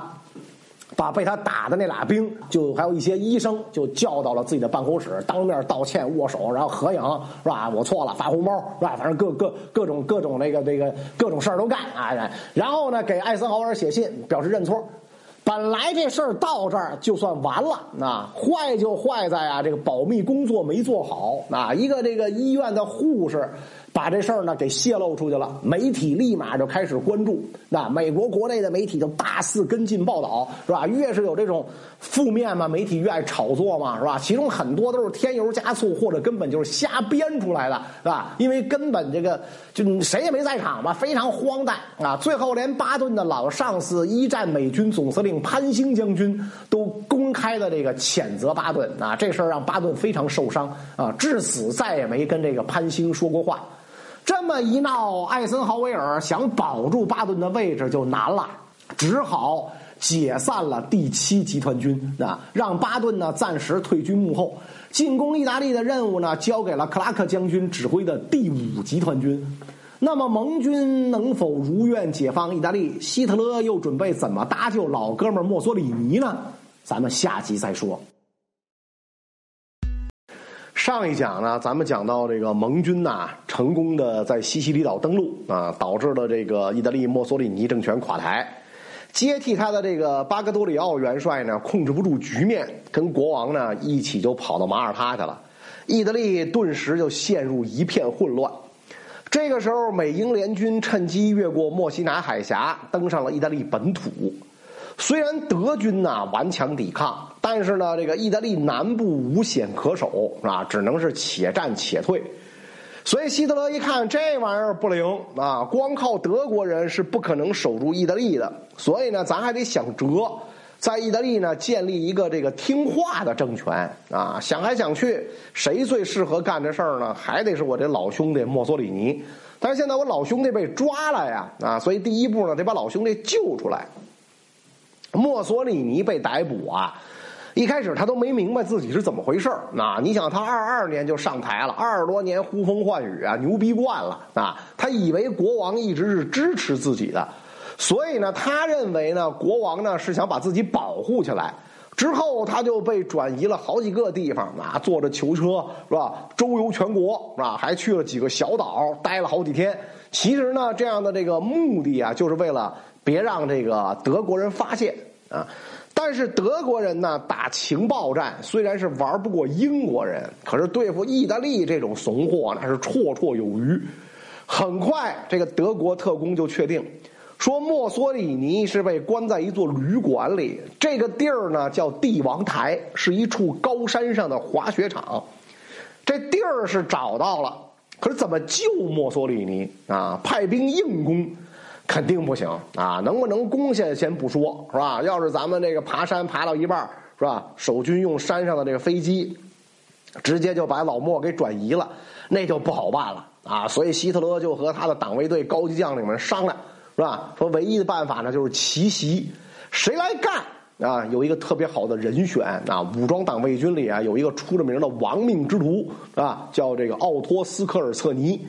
斯科尔策尼是个三十五岁的党卫军一级突击队中队长啊，按照这个呃正规军的军衔呢，相当于上尉啊。脸上呢有一道长长的伤疤，年轻的时候击剑留下来的啊，一看就不是个省油的灯。出了名的胆儿大啊，别人呢想都不敢想的事儿，他都能干。更难能可贵的是呢，他不是傻大胆儿，是吧？他这个这个呃，非常的精明能干，人狠话不多啊。所以呢，他有一个外号叫“欧洲最危险的男人”。斯科尔策尼接到这个任务的时候啊。巨兴奋啊！老子扬名立万的时候终于到了啊！不过他也知道这不是什么好干的活得打起一百二十分的小心。经过仔细研究，他决定一天都不耽误啊，立即行动，趁意大利人没戒备，出其不意呢，把老莫给救出来。于是呢，一九四三年的九月十二号，代号“橡树行动”的营救行动就开始了。斯科尔策尼的想的这个招啊，特别绝啊！你们守军肯定是重点监视几个上山的要道，但是呢，我不从下面爬山，我从天而降。所以呢，他带了二十六个党卫军和八十二个空降兵，驾驶十二架滑翔机，直接就降落在了帝王台的山顶啊！斯科尔瑟尼呢，还带了一个意大利警察部队的将军啊，这下呢，管了大用了。一下飞机啊！这意大利将军呢，就向帝王台上二百名意大利宪兵喊话啊，告诉他们啊，说你们都被这个反动分子利用了，现在赶紧放弃抵抗，弃暗投明，为时不晚。否则啊，我将以叛国罪是吧处决你们是吧？本来这些意大利宪兵啊就被从天而降的德军给吓呆了啊！你们难道是神仙吗？那再听将军讲话哦，原来我们被利用了啊！那赶紧投降吧！那于是德国兵是不费一枪一弹就占领了帝王台啊！一见到这个墨索里尼啊，斯科尔策尼赶紧立正，咔，那行了一个纳粹举手礼，领袖。元首派我来带给你自由啊！墨索里尼是感激涕零啊啊！我早就知道我的朋友是不会抛弃我的，感动完了，咱该下山了。是吧？下山就不能用滑翔机了啊！但是这个山顶上有机场啊，所以墨索里尼就坐飞机啊，就直接飞到奥地利的维也纳。啊斯科尔策尼是一个身高超过一米九、体重过两百磅的大胖子啊，就是壮壮汉是吧？墨索里尼也不瘦，再加上飞行员小小的一架这个飞机愣挤进这仨人，飞行员都提抗议说不行，只能带墨索里尼走，不带你啊！斯科尔策尼说这不成啊，你必须得带上我是吧？为什么呢？不带我，到时候这这功劳算谁的是吧？所以斯科尔瑟尼就愣挤进了。哎飞行员也太牛逼了，在颠簸的这个山顶机场就愣能起飞啊！这些个纳粹的这个党卫军和空降兵把石头给搬开，把这飞机跑道整理平整，都快眼眼看要掉下悬崖了，愣拉起来飞了，飞到奥地利的维也纳。那到这儿，他们受到了英雄一样的欢迎，迎击营救这个。墨索里尼啊，让斯科尔策尼名声大振，是吧？立刻被提拔为党卫军二级突击队大队长，相当于少校啊，获得了铁十字骑士勋章。有人说呀，这次行动呢是巴格多里奥啊跟纳粹德国演的一出双簧啊，所以一切才这么顺利。甭管怎么讲吧，墨索里尼出来了啊，仅仅三天之后，就在德国的扶持下成立了意大利社会共和国，首都呢。定在意大利北部一个小城叫萨罗啊，所以呢，它又被称为这个萨罗共和国。这是一个不折不扣的傀儡政权，只能控制意大利的北部地区。盟军本以为意大利已经宣布投降啊，在这儿登陆呢，就是走走形式，我们是过去接收的。结果在几个登陆场都遇到了德军的顽强抵抗，靠着海空军狂轰滥炸，才勉强站住了脚。德军南线总司令是空军元帅阿尔伯特·凯瑟琳啊，这个人一天到晚乐呵呵啊，被称作这个微笑的阿尔伯特，能力特别强啊。他命令部队且战且退，边退还边破坏桥梁。到了十月份，盟军才占领意大利南部地区，但是呢，凯瑟琳已经在他们面前建立了好几道坚固的防线，甚至炸开堤坝，改变河道。放水淹没了很多山谷，美国第五集团军花了一个多月才越过这些障碍，来到德国最大的一条防线——古斯塔夫防线面前。这条防线有很多巨型古堡啊！这个德军承诺呢，为了保护历史遗迹啊，我们不在这些地方设防。可美国佬不信，那我这要是冲上去挨一枪，找谁说理去？于是呢，美军还是炸掉了好几座这个古堡嘛，包括古老的文物景点卡西诺山修道院啊，连教皇都提出了抗议。结果这修道院被炸之后，大片的瓦砾反而给德军提供了掩护，又打了一个多月。这时候丘吉尔坐不住了。是吧？老子当年夸下海口啊，说意大利是鳄鱼柔软的腹部，结果我们在这软腹部打了半年多，是吧？还是进展缓慢。于是呢，他不顾部队已经非常疲惫，啊，要求加快进攻。但是这种事儿不是你想想就行了，你在办公室里拍脑门，不是这回事儿啊！啊，这个时候的战场遍布沼泽地，随着春暖花开，大量蚊蝇滋生，进攻部队是苦不堪言，是吧？直到四四年五月下旬，盟军才全面突破了古斯塔夫防线。这时候本来应该迅速追击歼灭德军啊，但是美国指挥官呢，克拉克将军说不灵啊，为什么呢？我得先占领罗马，是吧？因为盟军这个时候开始紧锣密鼓的在西欧登陆了，这么大行动没带我玩是吧？我这儿他妈憋着一肚子气儿，所以怎么办呢？必须得打下意大利首都，这样呢，我才能立下不世之功，是吧？跟其他名将比肩。结果这一打罗马，就打成了为期一个多月的围城战。更糟糕的是，德国七个师的部队就趁这个机会顺利逃出去了。到一九四四年的六月，克拉克终于攻克了罗马，而盟军此时已在诺曼底登陆，意大利成了无关紧要的次要战场。但是战事根本就没有结束，盟军的进攻啊始终没停，越往北越靠近阿尔卑斯山。地形也就越不利，双方在这边反复拉锯，居然生生打了一年，直到希特勒自杀，意大利全境才告解放啊！那位同学说：“你这不对吧？你这个是吧？你这是不是讲的有点快啊？怎么一下子就讲到希特勒自杀了？”其实啊，这是因为意大利这个战场实在不重要啊，仗呢打的也没劲，是吧？所以咱直接啊。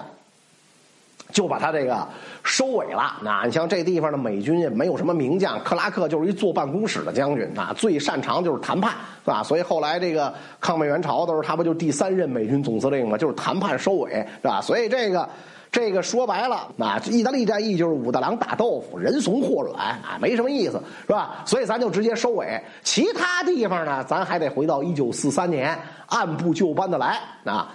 也因为这个如上的原因吧，啊，所以意大利战役在各种历史书里呢出现的都不多，啊，就是很容易让人忘了。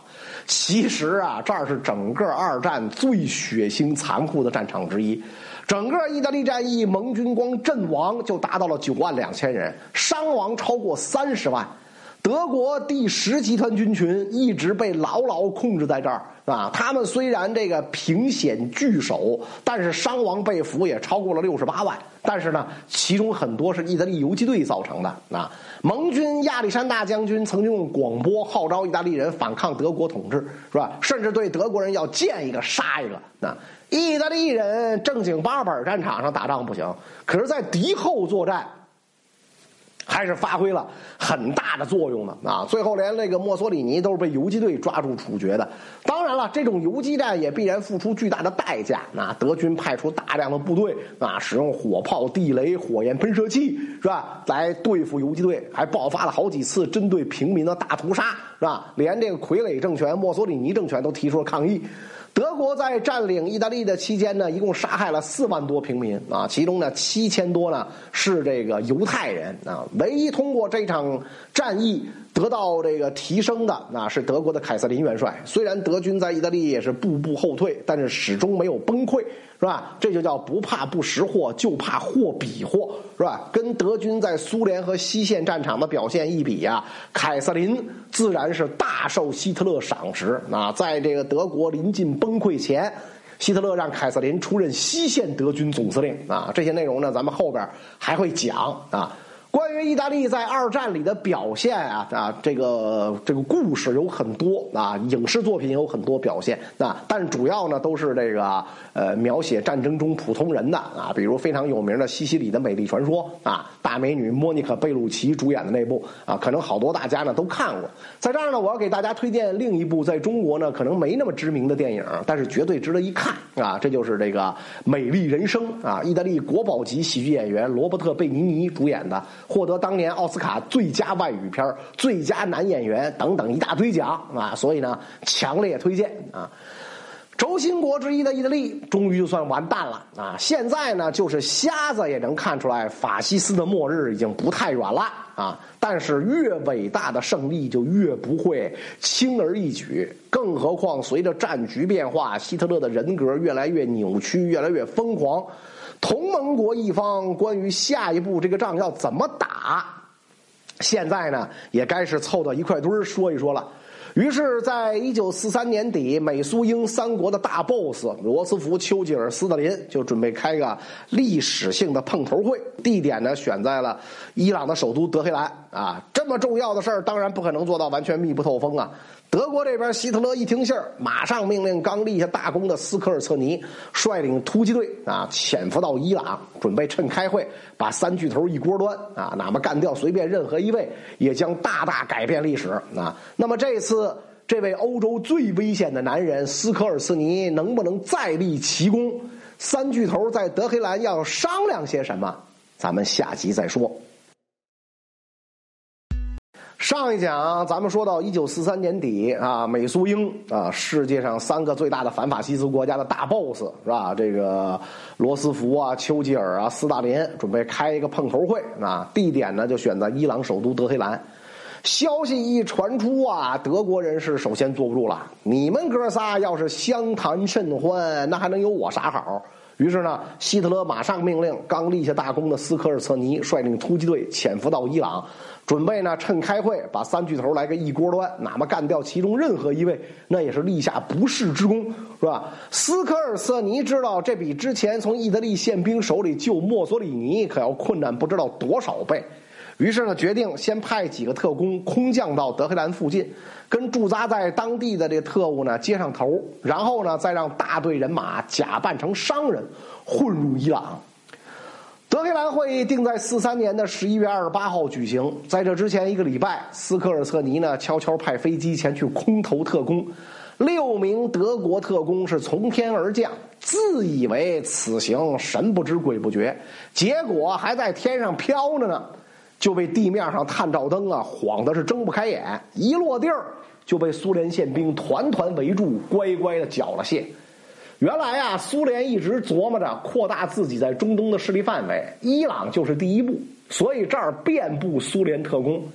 早在斯科尔策尼刚开始策划行动的时候，德国在伊朗的那点谍报人员就被控制了啊，要干的这点事儿也被人家摸了一个门清。所以这六个倒霉蛋还没落地啊，人家就已经清楚你们有几个人在哪儿空投，跟谁接头，来干啥，是吧？这一清二楚，恨不得连你们身高体重都知道啊！您一落地，这囚服都给您准备好了，来这边请啊，换上，保准合身，是吧？斯科尔斯，你一看得了，啊，没没戏了，那现在连踏进伊朗都没戏，只好就放弃了暗杀行动。德国人暗杀不成，三巨头可以踏踏实实开会啊。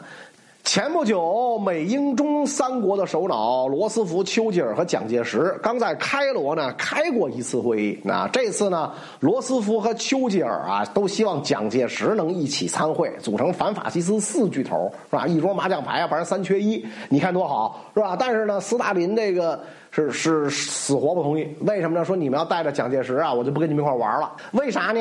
斯大林是跟蒋介石有仇吗？不是，蒋介石没把他家孩子扔井里啊，这里面是大有玄机，是吧？二战以前，中国是不折不扣的落后国家，被列强瓜分欺辱的对象。这里边呢，又属日本跟俄国啊，就是后来的苏联欺负中国，欺负的最狠。中国跟这两国矛盾重重，是吧？所以你美英要是把中国拔高到跟咱们仨平起平坐。那中国肯定听你们的，那我斯大林的地位就从三分之一下降到四分之一，这绝对不行。再说毛熊啊是有传统的，那甭管是总书记还是沙皇，一直对中国东北垂涎三尺。斯大林这次正准备要挟美英瓜分东北啊，你蒋介石要是来了，这岂不是很不方便吗？沟通来沟通去，罗斯福跟丘吉尔啊没辙啊，他弄不过斯大林啊，斯大林。表面上说的冠冕堂皇，说中国主要是对日作战，我跟日本之间有中立条约，我跟日本没宣战，所以我不能把这打日本的跟我弄一块来，是吧？这没办法了，要牺牲就只能牺牲中国吧。就这样，好歹是三巨头见上了面啊。德黑兰会议是他们仨第一次见面啊。整个二战期间呢，其实也就见了三面，是吧？最后一次波茨坦会议的时候，美英的 BOSS 还都换人了啊。所以这一次的重要性。不言而喻啊！美苏英虽然搭伙一块干仗两年多，但是呢，其实中间有很多隔阂、很多误会。仗打到这个关键时刻，要坐下来聊一聊啊！开会的地点为啥选在德黑兰呢？啊，因为这儿离几大战场啊都比较远，比较安全。那加上伊朗呢，处在苏联和英国势力范围的结合部，大家呢都不容易搞小动作啊！别我们最高领袖过去开会，被你们扣下当人质，那就不好了啊！到了二十八号，这个会议如期开始啊！这个丘吉尔先让人递过来一把特大号的大宝剑啊，送给斯大林，把斯大林吓一跳。哇，荆轲刺秦王，好歹还藏着掖着，你这一国首相怎么直接拿着剑就冲我来了，是吧？丘吉尔说：“别怕，没事啊！你看这剑上刻着字呢，赠与钢铁般的斯大林格勒人民啊，这是我们国王陛下亲自托我送给您的。”祝贺斯大林格勒战役的伟大胜利啊！斯大林一听，哦，这样，好家伙，吓我一跳，是吧？那我就收下了啊！你看这丘吉尔多会做人，是吧？先送个东西当见面礼，那后边开会再怎么吵，咱也别撕破脸。那会议开始第一天的主持人是罗斯福啊，要讨论的第一件事呢，哎，就是在欧洲开辟第二战场。我们以前看历史书啊，总觉得美英两国好的跟穿一条裤子似的。苏联呢，因为意识形态问题，肯定属于对立面。实际上，这个国际政治要远比过家家复杂的多。每个国家的利益都是错综复杂的啊。比如关于这个第二战场啊，丘吉尔这个老狐狸一直不着急啊。他跟那个自己的外交大臣埃登勋爵说了一句话嘛，嘛说这场战争最好的结局是什么呢？德国人躺在这个太平间里啊，而苏联人在手术台上痛苦的呻吟。是吧？哎，这才符合我们大英帝国的利益。那所以，而且他呢，一直希望这个能够在巴尔干半岛登陆啊，因为这地方原来是英国势力范围，最好别让苏联染指。恰恰在这一点上，美国跟英国是有分歧的。罗斯福一直希望能早点反攻欧陆，一来呢能显示我们大美利坚的实力，二来呢能为战后增加一份话语权。我犯不着为你们大英帝国火中取栗。苏联这边当然也是希望越早越好啊。斯大林对于丘吉尔之前的反复推脱呀，已经是忍无可忍啊。这次坚决要求在会上，你得确定一个准确的期限。是吧？还得把登陆司令官定下来，以后有啥事儿找他啊！而且现在到了一九四三年底，苏军打了几个大胜仗，斯摩林斯克、基辅相继解放。啊，斯大林可不是前两年那个惶惶不安的样了啊！现在苏联已经准备酝酿全面反攻。美英要再不登陆，回头恐怕在岸上迎接你的就是苏军了。那我们要解放本国，我们要解放这波兰，我们解放匈牙利，啊，我们解放法国，我们把红旗插到英吉利海峡。哇，丘吉尔一琢磨，不行啊，下一步该解放英国了，是吧？不过呢，还是得装装样子啊，坚持要求先这个进攻巴尔干啊。好说歹说，才假惺惺的表示让步啊。当然，这个不让步也没辙，是吧？谁让大英帝国今非昔比呢？于是大家敲定。四四年五月一号啊，之前美英军队要在法国开辟第二战场啊，从西方给纳粹德国致命一击，而且呢，苏联红军会同时发动攻势，牵制德军行动。东西一夹击，那纳粹德国的日子肯定不会长久啊。那么，如果德国完蛋之后，美国就要求苏联从远东出兵，帮着呢来打小日本毕竟东北这旮瘩还藏着号称“皇军之花”的日本关东军呢。是吧？之前在第二战场问题上，罗斯福可是支持了斯大林的啊。现在斯大林不能太小气，是吧？所以非常痛快的答应说：德国一完蛋，我马上就转过头来帮你打日本。那点关东军，在我们看来根本就不在话下。六十吨的坦克我们都能掀翻，是吧？六吨的坦克一吹气儿都没了啊。不过有点小问题，你看我们苏联这么大一国家，那在大洋上连个不动港都没有啊。我看这库页岛不错，得完全归苏联，是吧？怎么叫完全归苏联呢？库页岛本来是中国领土嘛，是吧？这个第一大岛，七万一千平方公里，如果留在中国版图之内的话，那就是台湾跟海南加一块儿这么大，盛产石油，是吧？这现在咱不是买俄罗斯库页岛的石油吗？啊，这个。根据一八六零年不平等的中俄北京条约，这个岛呢割给了俄罗斯啊，这个俄罗斯呢把它改名叫萨哈林岛啊，哎，萨哈林岛。日本在这个对这个岛也一直觊觎啊，这个日本管这个岛叫华泰岛啊，华泰岛。结果一九零四到一九零五年不是打了场日俄战争吗？打了场日俄战争不是就这个俄罗斯战败了吗？啊，最后呢就规定沿着北纬五十度线就把这个岛啊分两半啊，北萨哈林。归这个呃苏联啊，这当时的俄罗斯啊，归归沙俄啊，北纬五十度线以南就归了这个小日本了，那就是华泰岛啊，华泰岛。那么苏苏联说，那这打完了小日本，我这个岛得得得得完全归我。罗斯福说这没问题，那那这事儿就这么定了，是吧？两件大事谈妥，剩下的时间就是三巨头要开始瓜分战后势力范围，是吧？首先怎么处理德国？啊，斯大林说：“咱得严惩战犯啊！我看德国至少三分之一的人都是战犯，是吧？”罗斯福和丘吉尔呢，都提出来要肢解德国，从物质上消灭德国再发动战争的能力，是吧？不过怎么肢解，俩人想法不一样。罗斯福觉得呀，要把德国分成五块，每块都自治，跟美国呢联邦下面的州差不多啊。丘吉尔觉得行了，分两块就完了，分五块你吃得了吗？是吧？更棘手的就是波兰问题，三巨头都同意要重建一个独立而强大的波兰，但是斯大林说，波兰国界肯定不能按三九年以前划分，得往西挪，是吧？罗斯福、丘吉尔一瞅，波兰远在东欧，我们哥俩肯定是没办法把它从苏联嘴里掏出来，那也没辙啊！谁让英国当年没有履行承诺保护住波兰呢？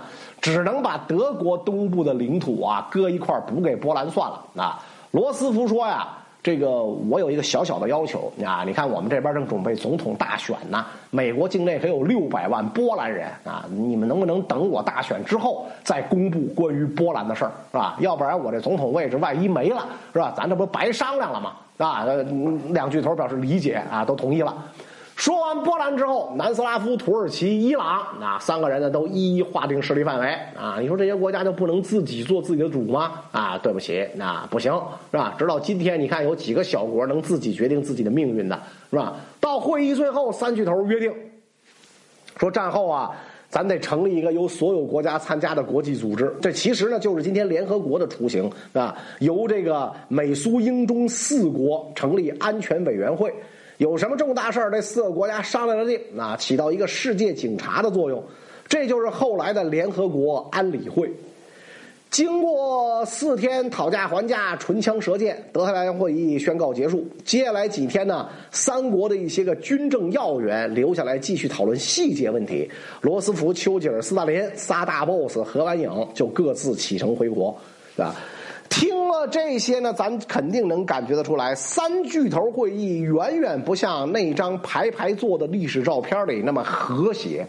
大家为了各自的利益是用尽了各种的办法。那有同学说这世界咋这么黑暗呢？哪有什么正义啊？都是交易，都是买卖，是吧？其实这就是我们现实世界的真实面貌。啊！但是如果大家都坚持绝对高尚的理想，一点也不能妥协，那最终的结果就是你们都是完美无瑕的人，但是呢，啥事儿都办不了啊！典型的呢，就是一战结束的巴黎和会，美国总统威尔逊带着充满理想主义气息的十四条建议来开会，结果这些高大上的东西根本没法解决具体问题，最后连美国自己都没有签署凡尔赛合约，甚至没有加入威尔逊自己倡议成立的国联。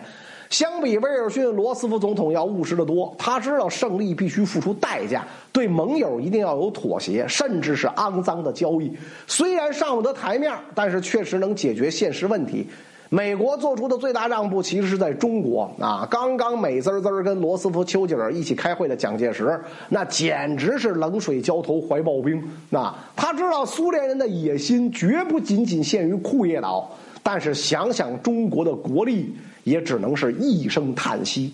另外，大英帝国的衰落也体现的淋漓尽致。很多大事儿其实都是美苏两巨头在博弈啊，甚至呢，罗斯福和斯大林进行了几次两方会谈，根本不带丘吉尔玩丘吉尔也是一万个无奈啊，所以他在这个这个自己的回忆录里酸溜溜的写呀啊，说我旁边。坐着一头巨大的北美野牛，那边是俄国大毛熊，中间呢是可怜的英国小毛驴是吧？就没办法，你实力不如人。归根到底，决定国际话语权的还是硬实力，实力不在一个档次上，说啥都没用。那啊，不管怎么讲吧，德黑兰会议之后，反法西斯同盟更加稳固。趁着冬天，美英抓紧时间调兵遣将，全力准备呢在法国登陆。那么盟军能不能顺利反攻欧陆？纳粹这边又派谁来防守大西洋防线？咱们下集再说。